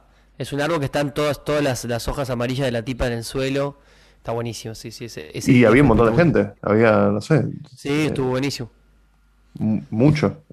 ¿Cómo? Porque ¿sabes qué pasó? Que, que era en abril, por estas épocas, Sí, y era al aire libre. Yo estaba obsesionado con hacerlo. eh, Nacho Pello, Nacho Ignacio Pello, también cantautor amigo con el que vivía- yo vivía con él en esa época, me dijo, ¿por qué no lo haces? Como el disco tiene esta cuestión así, la tapa como del zorro, esta cosa así como selvática y demás, ¿por Sí. qué no lo haces tipo de bosque? Pues estaba medio con el zorro naranja de esa época, estaba como medio obsesionado con ese animal. Y bueno, y, y por eso en la tapa también, por eso yo salgo con ese con esa cosa naranja también en, sí, en la pechera la vestimenta. la vestimenta para emular un poco esa cuestión de ese zorro que hay en la tapa, que es un zorro más sutil, ¿no? Pero se, se ve que está como entre la maleza. ¿Por qué no lo haces en el bosque? Así están esos verdes del- de, la tapa presentes y la gente lo ve al aire libre. Me encantó la idea de presentar al aire libre con la banda, ¿viste? Entonces, este, Jan Adrover, también otro músico, me ayudó a, a producir esa fecha. Pero ¿qué pasó? Llovió, época de lluvia, abril, La Plata. Y entonces iba a ser un domingo, llovió. Iba a ser el siguiente domingo, llovió y se hizo recién el tercer domingo. Con lo cual se había generado una expectativa que eso yo creo que hizo que se juntara tanta gente. Porque como dicen, che, pero esto, te- ¿qué onda? Esto va a ser grosso. Porque cuando se haga, ¿viste? Qué hermoso, Así ¿eh? que se generó una expectativa muy loca que al final, lo loco es que los días estaban siendo re lindos, re lindos. Y dos semanas después, cuando lo hice, ya estaba fresco, ¿viste? Estuvo lindo, pero fresco. O sea, recuerdo que la gente estaba diciendo, bueno, está lindo, pero para no está para estar mucho tiempo en la tierra porque era para Pero- estar tipo dos horas y no más. Llevaron buen sonido, eh, o sea, se- fue una presentación muy, o sea, se nota que, que hubo ahí una producción, No. una idea, todo. Es que eso fue, a partir de, de esa presentación, fue como que, viste, como que la- somos un poco de la escuela esa, ¿no? De, de presentar el disco. Y como que esa presentación fue como si, bueno, che, qué bueno hacer algo así. De hecho, me acuerdo que la gente es- le, quedó una sensación, y a mí me quedó también, ¿no? Pero Sí. como una sensación de decir, che, ¿cómo van a hacer las cosas así? Porque le da como un peso, ¿viste? Como decir, che, pasó esto, ¿no? Fue, fue un hecho. De hecho, hasta inclusive lo filmaron de un canal de televisión ahí de La Plata, que lo pasaban después. Y nada, quedó un registro, ¿viste? Como fue un momento que decir, che, esto pasó y, y- y también después a nivel noticia y de poder contarlo, está bueno. A mí, a mí me gustan esos momentos, porque la vida, ¿viste? Del cantautor es tan errática que de golpe tener momentos mojones que puedes decir, che, acá pasó esto. Si no es como que decís, ¿qué pasó? Sí, sí, cómo llegué acá. Como de de repente ahora estás en. Hay un lugar, pero hay todo un recorrido que. Claro, Eh, Total, y, y total. también, Juli, eh, acá la producción es distinta. Ya, ya se escucha otro sonido. con- todavía sin trabajar con productor, ¿verdad? O sea, acá los temas en estos dos primeros discos los, los producías vos eh, sabiendo lo que era producir o no. Eh, te pregunto eso por un lado y, sí. y también, em, bueno, ese crecimiento que hay. Sí, la verdad que no. Decime. No, no, no, era eso, puntos Ah. suspensivos. Sí, sí, sí, quedan los puntos ahí. Eh, sí, no sabía producir. O sea, no tenía idea. Realmente lo, lo fue bastante caprichoso, digamos, en la importancia fue muy caprichoso. Y bueno, está bien, era, era lo que yo necesitaba hacer, pero bueno, hoy pienso y digo, bueno, hubiese estado bueno que no fuera tan, tan fundamentalista, pero realmente lo hice así como muy caprichosamente, lo hice como, como quise yo, ¿viste? Eh, y bueno, eh, fue bastante salvaje porque también lo grabamos sin clic y, y lo grabamos este, muy a la pulsión de lo que estábamos sintiendo y en esa época tocaban con los músicos, tocábamos mucho, ensayábamos mucho en casa y como que teníamos mucha buena, mucha buena onda y yo confiaba mucho en eso también, que cuando había como química eso iba a estar reflejado y de hecho eso es una manera de hacer las cosas, ¿no? Pero Completamente. bueno, en ese momento Está. creía fuerte. Está, digamos. eh, Lo que yo siento es que, bueno, el disco, si lo pienso hoy, me parece un poco desprolijo innecesariamente. Porque creo que igual la magia puede estar sin ser desprolijo. Pero yo antes yo creía, viste, estaba muy convencido de que Sí, más la lo magia espontáneo, quizás. man- mancillada así. Sí, estaba como medio en esa. Tiene que ver con la inseguridad también, ¿no? Como que había muchas cosas por aprender. Sí, Pero bueno, fue un, fue un aprendizaje muy bueno. Porque después cuando pasé a Centellas, que, sí. que ahí decidí que lo produjera Charlie Valerio, me cambió mucho la cabeza, me costó muchísimo. Eh, yo quería, pero me costó mucho, ¿viste? Como aceptar ese, ese, esa mano de la producción. Ahí entramos en, en la trilogía, ¿no? En esa trilogía que hiciste con Charlie y Valerio. Mm, Que, que yo lo que siento es como si se hubiera metido a poquito, ¿no? Como, bueno, el primer disco, un poco, el segundo, bastante más, y el tercero, un montón. Eh, y, Sí, no, es tremendo. y con, con algo. Y enriqueció un montón, me parece. Eh, veo un, eh, todo eso que te decía, la forma de cantar, yo creo que también ahí. eh, esto de ahondar los mismos temas, no, no sé si tiene que ver, pero es como ahon- ahondar en tus, en buscar tu sonido, eh, como el diamante que tenías en, el primer disco, llevarlo, como sacarlo mejor. Y en Centellas tocas con un, suena, ya suena otra cosa, ¿no? Bueno, grabaste en, en Ion, eh, con, con los músicos eh, que tocan con Charlie, ¿no? Em, Sí, lo los Mutantes del Paraná, ¿no? Era un mix de los mutantes de Paraná con, con Toto Tomás. Ah. Yo quería, eh, yo quería que estuvieran esos dos grupos juntos. Eran los dos grupos que yo curtía en esa época, más, más curtía con ellos. Y puede ser que a- ahora hablamos del disco, pero em, la sesión la descolgaste de YouTube, porque la quise ver y no, la- no, no me encontré la sesión de, de Centellas. Eso es capítulo aparte. Subíla para los, los, los que llegamos tarde. Eh, ¿Las sesiones centellas? Sí. No sé De, por qué no está. ¿viste? Me estoy, me estoy desayunando ahora que no está. Qué roco. Mirá, no está. Sí, la que estaba en vivo. Claro, la, la sesión en vivo no, yo la, la quise ver, o sea, eh, y no, no la encontré, me escuché el disco, la, la verdad que lo que Sí. suena el, el disco es un salto, eh, por eso te hablo de trilogía, me parece que, que acá se empieza, empieza a pasar otra cosa, con todo lo bueno de lo anterior, Sí. pero una, una claridad en los arreglos y otra, y en, y en las canciones. Vos, eh, ahí, la estructura de estas canciones, las trabajaste porque estuvieron ensayando tres meses para grabar también otra vez en un día, ¿no? No sé si- la importancia no, no, no sé si lo grabaste en un día también, pero el primero sí. No, sí, el primero sí, la importancia se grabó en dos días. Mirá. No, igual se grabó en más tiempo igual, pero sí, más o menos en poco tiempo. Sí. Y Centellas también fue todo en un día, sí. Qué locura eso. Como, Centellas fue todo en un día. como, como si fuera la trama y el desenlace, citando otra vez a Drexler. Sí, sí, una- eh, eso fue, claro, fue todo, en, sí, total, fue todo en vivo y, y fue un proceso ahí. Sí, se ensayó mucho para poder hacerlo ahí, fue una locura, o sea, se grabó en, no sé, tipo 8 horas o 10 horas de estudio ahí, fue una locura. Eh, ocho temas y, y aparte hacíamos tres o cuatro tomas de cada tema, terminé totalmente quemado. Eh, to- todo aprendizaje, ¿no? Pero, pero fue una cosa que dije, wow, esto es tipo... O sea, hoy lo pienso, estuvo buenísimo porque después todo el proceso, de- la presentación de ese disco estuve- eh, también estuvo muy buena, la disfruté mucho. ¿Dónde fue? Cuando la, fue, lo hicimos en Capital y en La Plata, Capital Ajá. Federal de La Plata. En general esa dinámica se, a partir de Centella se mantuvo de hacerla en Capital, porque yo ya estaba viendo en Buenos Aires. Ya te viniste para acá. Entonces, em, sí, estaba manteniendo esa dualidad de, de hacer las dos fechas. Pero recuerdo esa, esa, esa etapa fue medio loco, lo de Centella fue, fue medio una, una locura, pero fue, un, bueno, un aprendizaje tremendo también. Yo me quedo siempre con eso, viste, como que si, si me, te- me llevo aprendizaje, está bárbaro. La verdad que... Te puedo decir que este último disco hay un lugar, es el primer, la primera vez que me pasa, es conscientemente que te puedo decir que aprendí, pero es la primera vez que te puedo decir que es más lo que sabía que podía llegar a ser que lo que aprendí. O sea, siempre las otras experiencias, te juro que terminé centellas y dije, ah, yo no sabía nada, mirá, uh, fue como tipo asombro, decir, mirá todas estas cosas que hicimos mal, o esto que hicimos bien de casualidad, o esto no sé qué, o estas cosas como las hizo Charlie, lo que aprendí.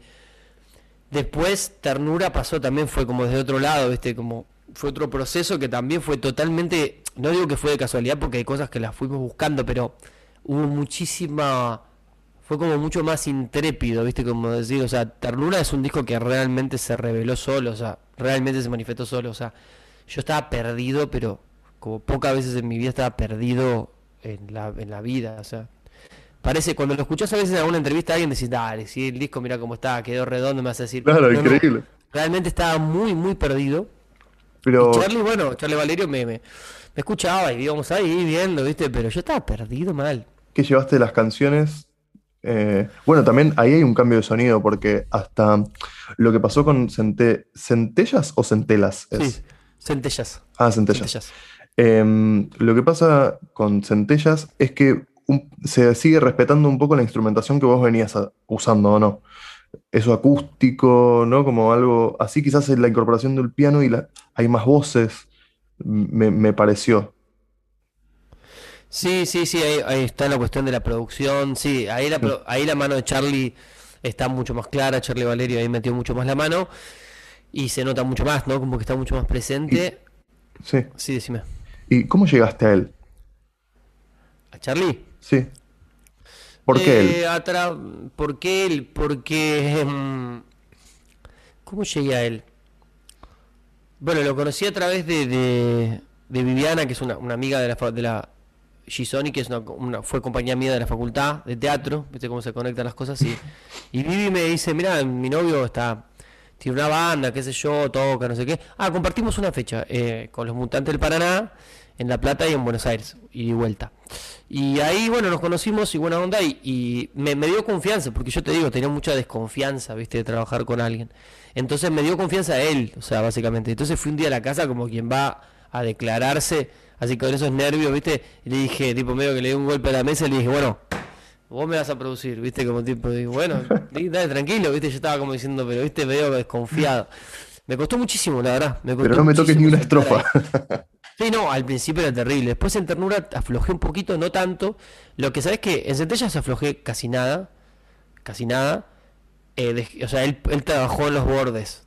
Básicamente, fue un tipo que trabajó en la periferia de las cosas, pobre. O sea, tipo, hizo cosas reestructurales, pero terminó trabajando por fuera porque yo le echaba fli. En ternura, yo estaba re perdido, le dije, bueno, más sí, vos metele. Y ahí eh, estructuralmente cambió muchas cosas, pero no le dejé tocar una coma de los temas. O sea, los temas eran como eran, ¿viste? No, no le dejé tocar nada. pero sí pudo en cuanto le dejé meter mano en, en cuanto a la instrumentación, en cuanto a un montón de cosas que para mí enriqueció muchísimo y ya de alguna forma también eso cambió mucho la composición yo sin, sin darme cuenta. Y ya para el último disco directamente por nivel de confianza eh, hemos tenido charlas donde, donde él ha opinado, digamos, este, con, y yo le he dado lugar para que para que discutamos sobre la estructura de los temas. Fuero en Montevideo, por ejemplo, es un tema que la estructura final del tema la terminó definiendo él. O sea, las partes el tema está escrito por mí, digamos, pero la forma de, cómo iba a ser el tema, qué iba a ir primero, cuántas repeticiones y demás, las decidió él. Y yo le di el espacio que la decidiera él. Le dije, mira, la verdad que si a vos te parece, vamos por acá. Que antes hubiese sido imposible para mí, eh, darle lugar en esas cuestiones estructurales, ¿viste? Pero bueno, pero bueno, yo creo que ahí eh, fue paulatino, por eso creo que fue, cuando es así, yo creo que se va dando de una manera, viste, súper espontánea y también por algo tenía que ser, ¿viste? Por algo tenía que ser a esa velocidad que se fue dando. Completamente. Estaba completamente perdido, o sea, por eso te digo, está bueno encontrar a alguien que, te escucha y que te y que se pone la camiseta, ¿viste? Que, que como que dice, bueno, a ver, vamos a ver esto, cómo, cómo lo sacamos adelante. Y, ahí ya en, el, en el segundo disco de, esta era, eh, aparece, ahí sí me parece que ser esto que hablas, porque se rompe completamente la instrumentación. En, bueno, no, es que saliste con, guitarra eléctrica distorsionada, pero se rompe la instrumentación de que aparecen de repente programaciones, cosas, otros colores. Eh, y también algo que lo nombramos un montón a Drexler, se, ya hay otra forma de cantar también que, que, me remite a él, ¿no? Sí, total. Eh, y, y, que me parece que esa plataforma para las canciones hacen que no sé, por lo menos a mí personalmente, me entra en directo, como, ¡pum! No.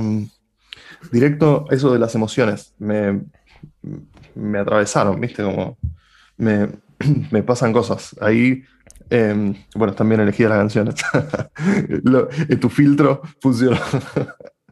no, bueno, ahí también, también Charlie está metido porque. Está metido él porque él me, me deja de lado muchas canciones que él considera que no, que no tienen eso, ¿viste? Eh, él, También ahí lo escuché mucho.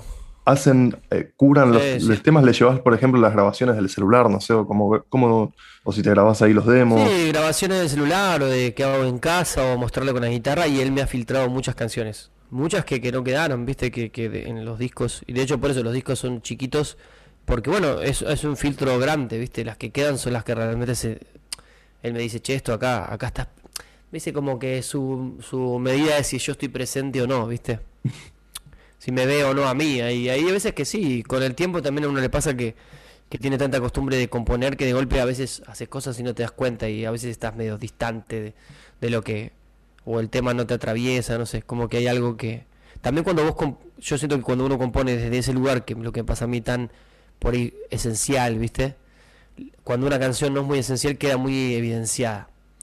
Salvo que aporte algo muy particular, en general es como que trato de trabajar con ese rigor, viste, preciso de lo que me pasa, y es como un poco, eh, los discos en general son bastante sencillos y escuetos, pero concisos, entonces como que si, viste, como medio como si fuera la poesía haiku, viste, sí. la distancia, ¿no? Como que hay algo de eso que es como decir, bueno, no es mucho, pero lo que es es, entonces como que, viste, ahí lo que no puede haber es algo de más, o sea, no hay mucho, pero lo que hay es carne, ¿viste? Como que es jugoso, es como que tiene, tiene proteínas. Es que, bueno, para mí también eh, estoy de acuerdo con, lo que decís, están todos los temas, em, están buenos, digamos, no hay un tema que se, siente que decís, che, bueno, acá hay uno que sobró, ni a palos. Claro. Y me parece que eso está bueno en, el formato de, la duración de, los discos que sacás. Y también me parece que eso, eh, no sé si es así o no, pero eh, hay una regularidad en cuanto a años que sacas discos eh, cada poco tiempo, porque también en el medio tenés uno con, con Gali, ¿puede ser? Con Facundo Gali, sí. Em, o sea, sacás un disco cada dos, cada dos, tres años. O sea, es, es una y siendo independiente y con, todo lo que conlleva trabajar con un productor. Eh, acá también entra en este, en este disco Ternura de la Buena entra em, Andrés Mayo en la masterización, que también le da un color. El audio cambia. Es, es, una cosa increíble lo que, lo que pasa. Total, eh, total. Mm, y, Y, bueno, me, parece que acá en este disco hay algo de, ese sonido tuyo que digo, bueno, acá escarbando, escarbando, escarbando, encontraste, no sé, te, vos te sentís identificado con este sonido que encontraste acá y que me parece que profundizás también en, hay un lugar, ¿o no? Sí, sí, creo que sí, viste, es una búsqueda de, cómo sonar y igual es un camino que, que viste, que no, no sé eh, no tiene fin, pero al mismo tiempo la sensación que da siempre es como, no sé si creo que es eso, como que termina un disco y digo, bueno, fantástico. Ahora que sigue, ¿no? Como que qué se puede mejorar o qué se puede ver o, o qué es lo que siento que, todavía me falta por hacer y demás. Yo siento eso, ¿viste? Como que también los, los discos también tienen mucho que ver con, la, con el ida y vuelta con las personas que lo escuchan también, ¿viste? Porque si yo hace unos años no hubiese tenido respuesta de alguien que escuche, más no sea uno, dos, tres, cuatro o miles de personas, no lo estaría haciendo, porque, porque es como que en un punto, viste, en un momento si no hubiese habido algo de feedback, no lo hubiese, no sé, me hubiese costado continuar, porque tiene que ver con que, con que alguien lo escuche, no por esta cuestión de la, de la fama, sino por una cuestión de, la cantidad, sino por una, una cuestión de, de, feedback, de decir, si estoy diciendo algo, ¿está siendo escuchado o estoy, viste? o estoy diciendo algo que solamente hablo de mí, no se entiende. Entonces eso siempre me gustó, que hubiera como cierto feedback. Y con el tiempo me va pasando que siento que, creo que está pasando ahora con el disco y ojalá que se dé, pero no sé qué va a pasar, digamos, estar muy fresco. Pero siento que esas cosas como que también abren ventanas y, posibilidades de, de, liberar, de, de, seguir hablando de otras cosas. También cuando hablaste de ciertas cosas, podés hablar de otras. Y también te va dando cierta espalda, digamos, de alguna forma, haber hecho cosas, porque también es como tu discurso, como que a veces yo antes tocaba muchísimo y hablaba mucho y. Bueno, sigo hablando mucho, pero quiero decir, como que en los recitales y todo, como que le daba, viste. Porque trataba, bueno, de, de, sostener un discurso y ahora, bueno, como que hay un discurso detrás de uno, que ya habla por uno. Y eso te da un poco de paz a la hora de escribir. Es como que no tengo la misma urgencia que tenía antes. Porque digo, bueno, hay música ya hecha y digo, bueno, en última instancia se pueden remitir a estos discos y te guste o no, está hay un discurso hecho y ya hay cosas dichas que de hecho no las podría decir mejor que como las dije en ese momento. Entonces, en ese sentido estoy tranquilo de que dije lo que quería decir y eso es un gran alivio cuando vos tenés una presión en el pecho, ¿viste? Decís, bueno, yo quería transmitir esta ternura y lo transmití está plasmado en ese disco. Y bueno, está ahí, ¿viste? Y yo me voy alejando cada vez más y cada vez estoy más lejos de ese punto inicial de ese disco.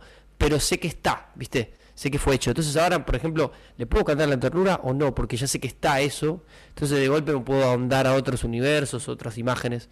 Sí, o cosas más sociales también que hablabas mm, más en, los primeros discos, también había bastante cosas social, ¿no? Como crítica. También, sí, sí, estaba, estaba más marcado por eso.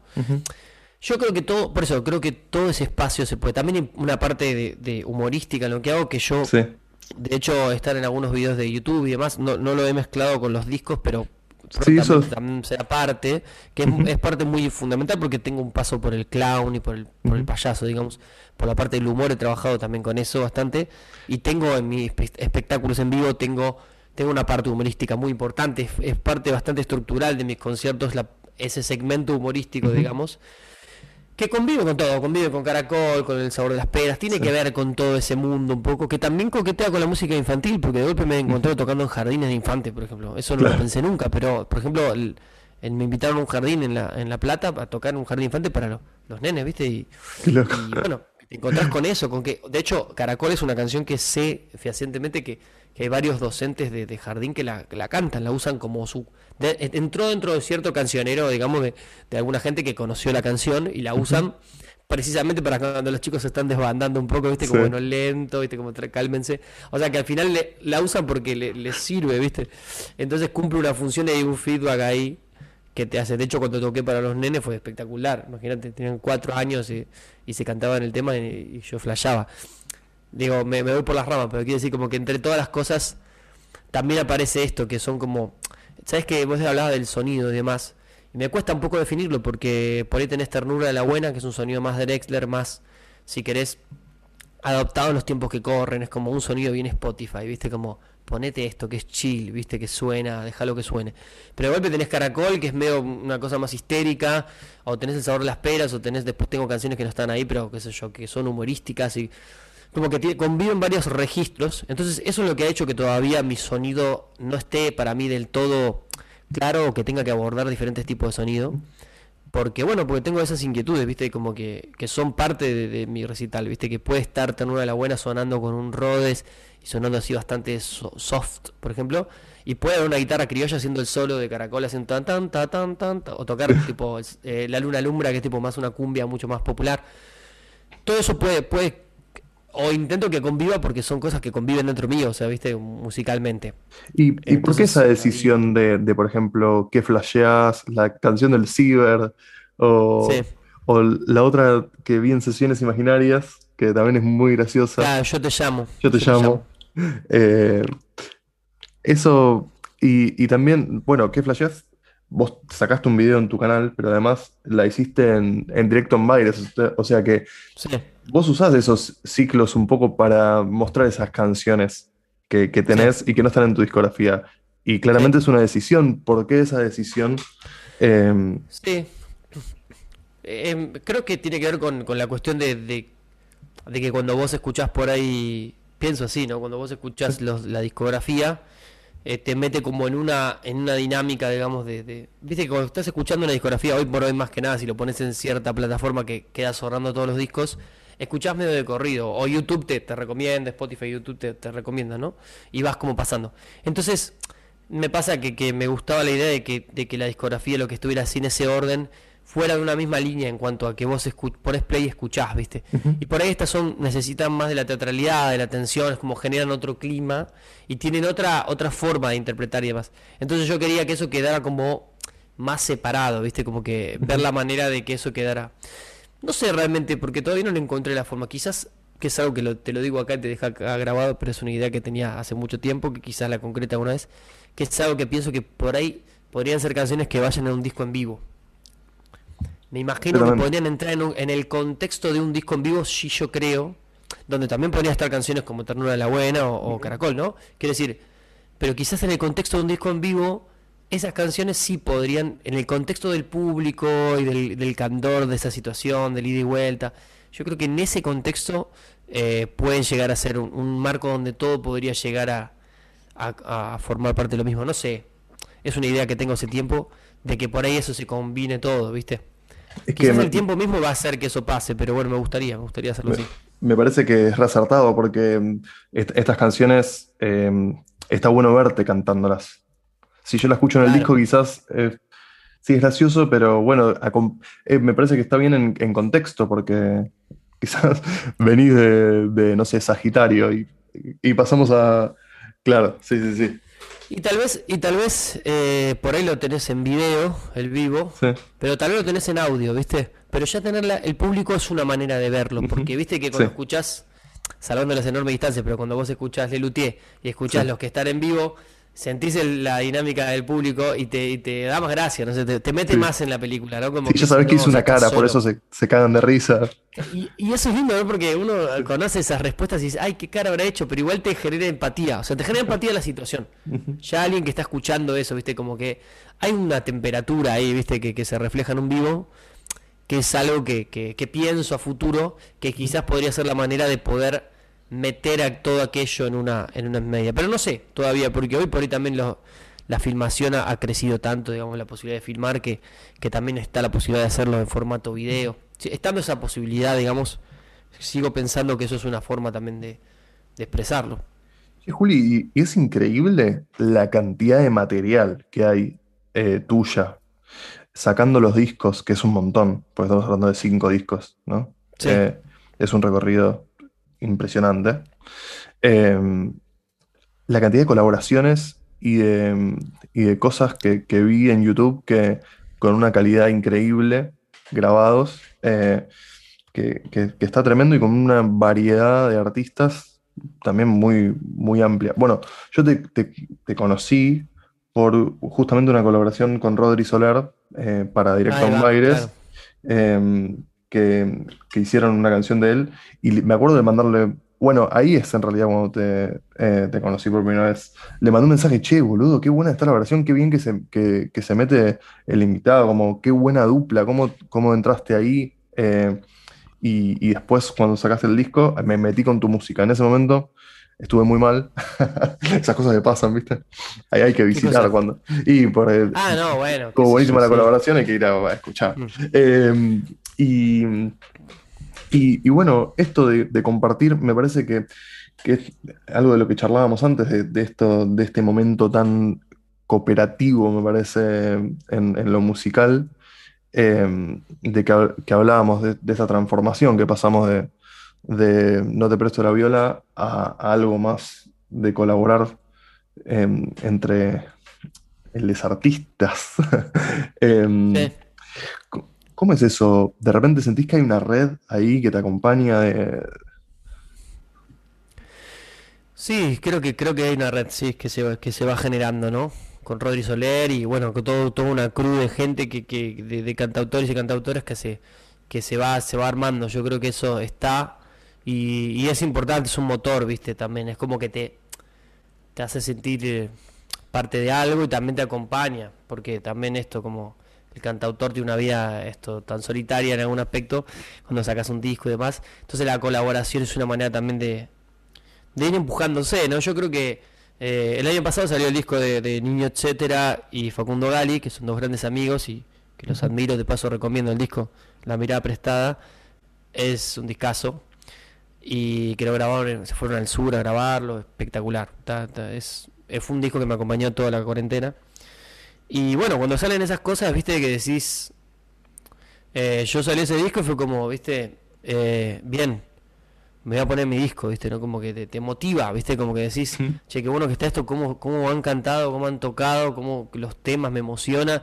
Y digo, bueno, tengo que, viste que yo estaba, imagínate, cuarentena, estaba medio partido, pero estas cosas te dicen, bueno, buenísimo, se puede hacer, ¿viste? Como que cuando vos conoces a la gente también que está haciendo las cosas y sabés desde, lo- desde dónde lo hace y con los recursos que lo hacen, decís, bueno, yo también, ¿no? ¿Cómo puedo hacerlo? Entonces, te motiva. Yo creo que eso es por eso es importante esa red, porque yo creo que, que, que genera, ¿viste? Como eh, empuja, empuja y te acompaña. Y sobre todo te motiva. A mí me pasa eso, como que ese disco que sacaron los chicos me, me parece hermoso y me emocionó y, me, y te hace creer también, ¿viste? Te hace creer que sí, que, que cuando te emocionás decís, che, pucha, esto es importante, ¿entendés? Como vale la pena sacar un disco. Mirá lo que, lo que es escuchar canciones nuevas, grabadas y poder emocionarse y que te acompañen y, y cantarlas así, ¿viste? Y siempre hay que hacer un disco nuevo, aparte es como, te juro que, que de- hay algunos artistas, como el caso de los chicos, donde siento que lo saqué yo, ¿viste? Como que, que hay gente así con, con Rodri me pasa, Sebastián Gerchuni, que son hermanos de la música, que vos decís,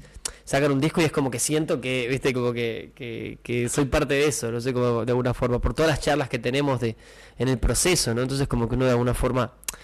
eh, es contemporáneo, eso es lo que quiero decir, ¿no? Como que Claro, sentís un poco eso, entonces como que lo siento re hermano ese disco, entonces... Y además están, están, se, hay que darle valor a eso. eh, Se está haciendo mucha música, son personas que están muy activas. Eh, en tu caso, en el de ellos, la verdad que, que, que- que está, es un, me parece que es un gran momento y que también es un momento necesario. Justo vos ahora sacaste este disco y bueno, fue grabado gran parte, me decías, en, en momentos de cuarentena. Sí, Y yo creo que también el, el- hay un lugar y el, todo de lo que hablas eh, en el disco nos resuena además porque estás muy en, contacto con lo que nos está pasando a todos. Eh, e- eso, no sé, escucharlo fue, fue como una especie de, de abrazo al momento. Es como si no, no estuvieras. Viste que a veces que los discos parecen, bueno, quizás estás más desconectado de lo que está pasando en la realidad y demás, Sí, o quizás sí. ni te das cuenta porque este disco quizás lo compusiste, me decía, febrero en Montevideo, lo, lo hiciste hace dos años, no, no existía el coronavirus. Eh, pero, pero no sé, es algo que, que está como muy, que lo reci- se recibe con otra sensibilidad, me parece, calza ahí perfecto.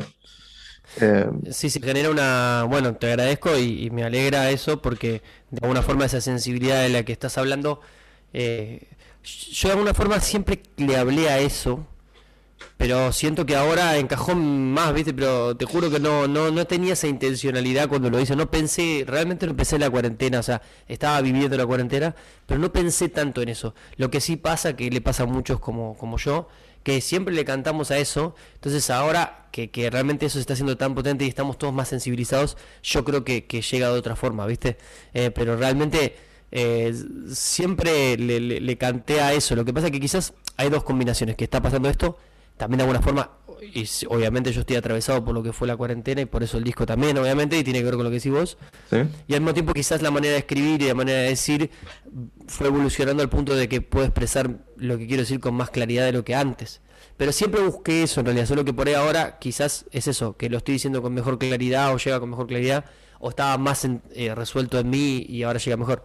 Pero la sensación que yo siempre tuve es que desde siempre me pasó eso, ¿viste? Como que mi intención con la canción siempre fue interpelar eh, y protegerla, bueno, que, que, que fue una emoción protectora, ¿no? Como fue una piña, ¿viste? Como que, que llegara de un lugar bastante contenedor. Entonces ahora, bueno, pasa esto y me alegra mucho porque en realidad este, me llegan mensajes de, de- de- de gente que realmente lo está recibiendo así, ¿viste? Para mí está buenísimo porque eh, a mí me pasó lo mismo, yo, ¿viste? Estoy acá en esta casa que también estuve solo todo- toda la cuarentena y ahora va a estar solo de vuelta. Y, y realmente me han abrazado las canciones, ¿viste? Entonces digo, bueno, pucha, qué cosa que uno pueda hacer algo que para otra persona signifique eso, es todo, ¿viste? ¿Qué más Sí. hay? O sea, tipo, es No, todo. no, es, es fundamental y, y bueno, es esto que desde, desde los 13, 14 te, te ayudaba a drenar las emociones y lo venís entrenando eh, hace muchos años y me parece que está en un, en un gran momento. Entonces, eh, y te, me- te quería preguntar, eh, hablamos un poco de lo que te decía de Febrero Montevideo, para mí es un, un clásico desde instantáneo y, y otra canción que me dejó completamente de cara, hablando o sea, El pasado. El pasado. El Que encima lo confianza, pero Sí, sí, sí. era lo, pusiste sí. uno atrás del otro encima. Eh, y te- Sí, no, y es, te- es- es igualmente, te confieso que es como una faca oculta, ¿viste? Es una faca. Se te va- tremendo. Es una faca, tremendo. es una faca. Es una faca que estaba oculta. Como, Porque como- no te la ves venir, ¿no? Estás re bien ahí en la rambla y de golpe te Sí. un- Es un zarpazo ahí. Completamente, completamente. Es que no, yo estaba ahí re arriba, bueno, todo lo que viene por delante, después febrero, sí, es corto febrero, 28 días, no sé qué, y de repente me hablas del, del año pasado, pero estamos hablando de lo que viene. sí, No, sí, pero- total. pero desde un lugar eh, también eh, es, es, yo lo llamo como es, esa, es una música melancólica pero esperanzadora a la vez. ¿Entendés? No es esa, no es algo melan- no es un mensaje melancólico que te tira. Que decís, bueno, Radiohead, ¿viste? Bueno, en algunas, en algunas claro. cosas. Eh, pero Sí, sí, sí, total, total. sí. Eh, bueno, Sí, no sí, tengo salida. No, es esperanzador. Vos me estás dando un mensaje que, que, que me da energía. O sea, me, eh, eh, reflexiono. O sea, es todo lo, lo lindo que puede pasar con una canción, me- por lo menos para mí. Eh, ¿cómo fue esa canción? ¿Te acordás? Sí, la compuse en esta escalera que está acá al lado mío. Estaba sentado acá en la escalera. Y me apareció el estribillo. O sea, me apareció el estribillo. Este del pasado, viste, como tú, güey. Y dije, "Uf, ¿y qué es esto? Digo, viste, como me apareció con la letra. Cosa que de vez en cuando pasa. Y decís, ¿qué pasó acá? ¿Viste? ¿Con ¿Qué pasó con este estribillo? Juli, Yo sé que no, no te quiero comprometer, pero ¿lo querés, querés cantar como, como salió? Así, un poquito, Sí, a si tenés la, a si viola ahí a mano, ¿cómo A fue? ver si está. Sí, lo hice así, a ver. ¿Se escucha ahí? Perfecto. Em, estaba jugando acá, ¿no? Sí.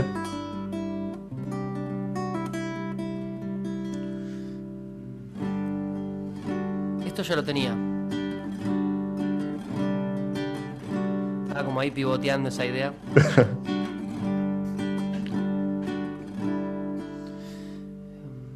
Sé que es hermoso el pasado, que siempre queremos volver,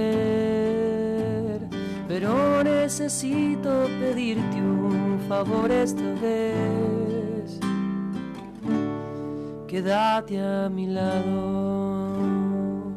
Fue como, ¿qué pasó ahí? ¿Qué pasó? Dije, ¿qué pasó con este? Sobre todo en este momento, ¿no? Sí, sí, Cuando sí, sí. apareció este acorde acá, dije, ¿qué pasó acá? Pero además ahí se viene SEA. Bueno, claro, exactamente. ¿O no? Sí, total. Ya estoy en la mitad de esta carretera. Sí.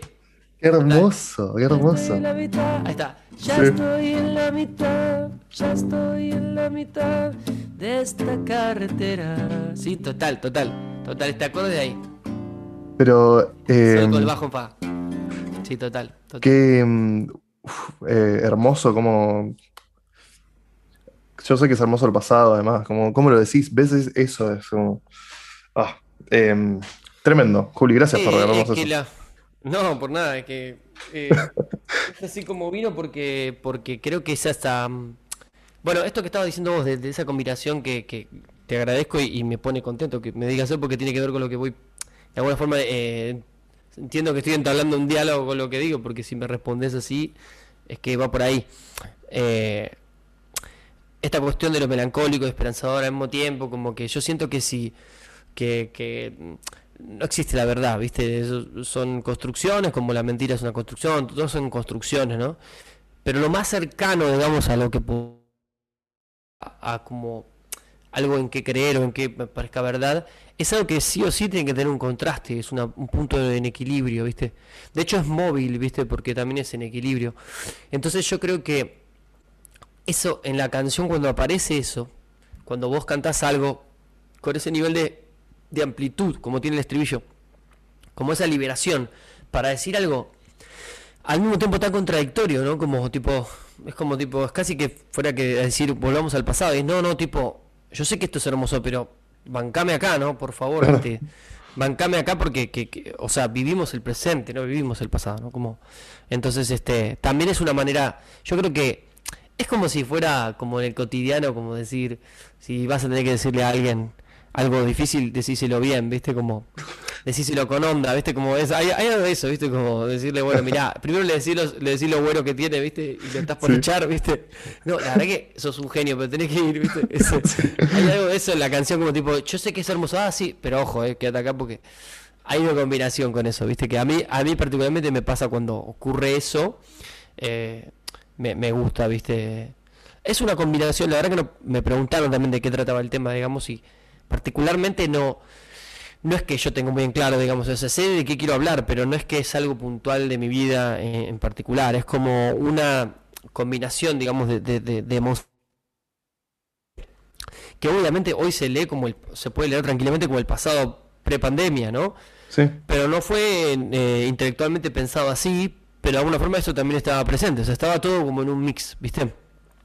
Estaba todo como en un mix y obviamente que cuando escribí la letra, bueno, empecé a tomar decisiones. O sea, el no fue una decisión, fue una cosa que, bueno, salió.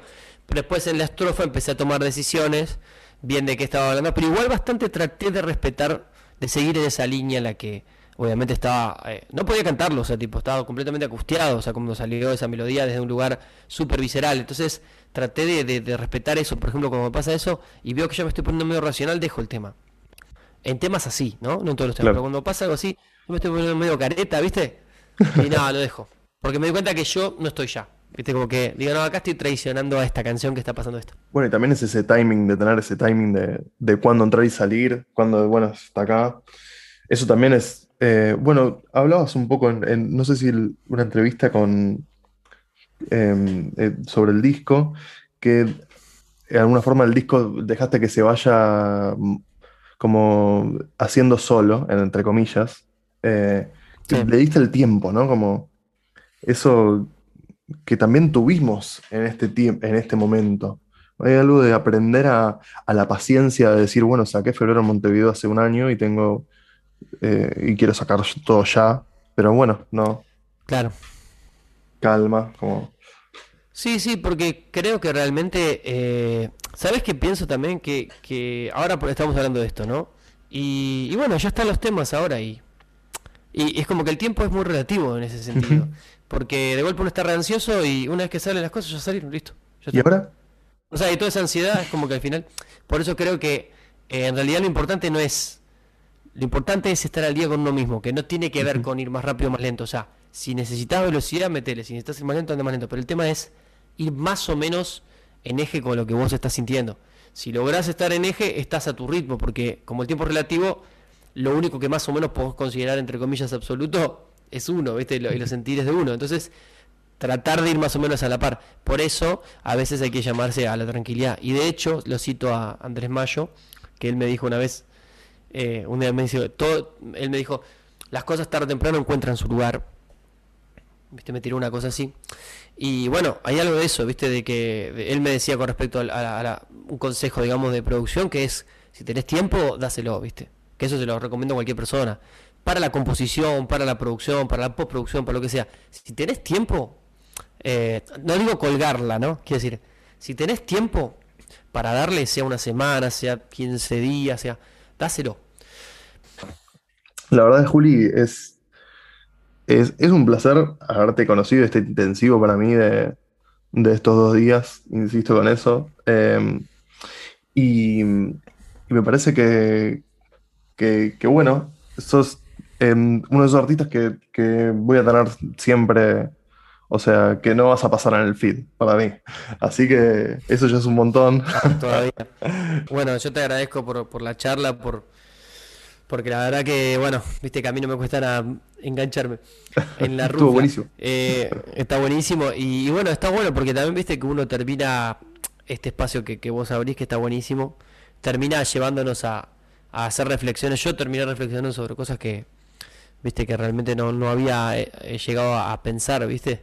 Eh, y también está bueno que hay que haya cierto espacio también para la eh, culturalmente incorrección política, también como hablar de cosas que por ahí ahora, viste, no, no sé, no hables de tipo hablar de cosas como esto, ¿no? Como que, que está bueno meternos un poquito ahí porque también hace que, que quien escuche piensa parecido, digo, che, a ver, a ver qué pasa acá, ¿no? La idea del espacio es, es esto, que conocerte más en profundidad, que gente que, que de repente, como pasó a mí, que te conocí por una colaboración con Rodri, se sume y que está a un clic ahora de buscar en Spotify Julián Oros y que se escuche eh, todos los discos em, y que te investigue, que te empiece a seguir y que, que, bueno, está buenísimo lo que haces. Así que es un, un placer darte el espacio.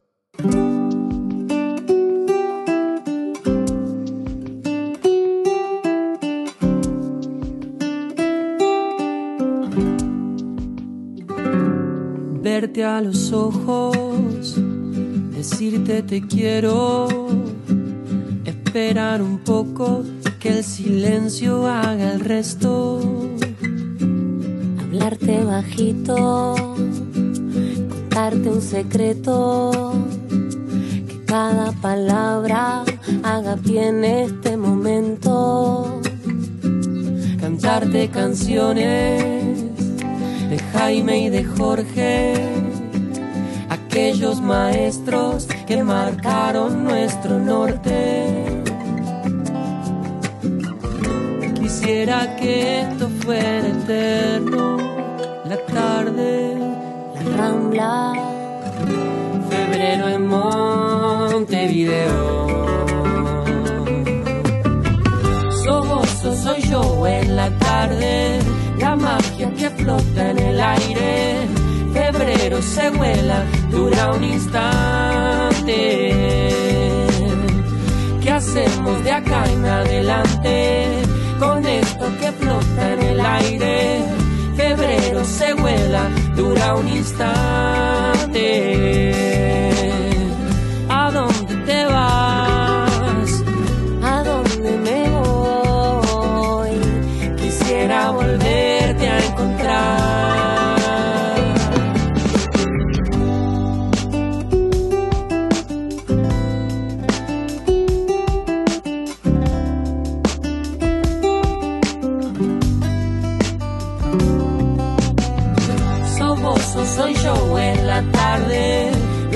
Que flota en el aire.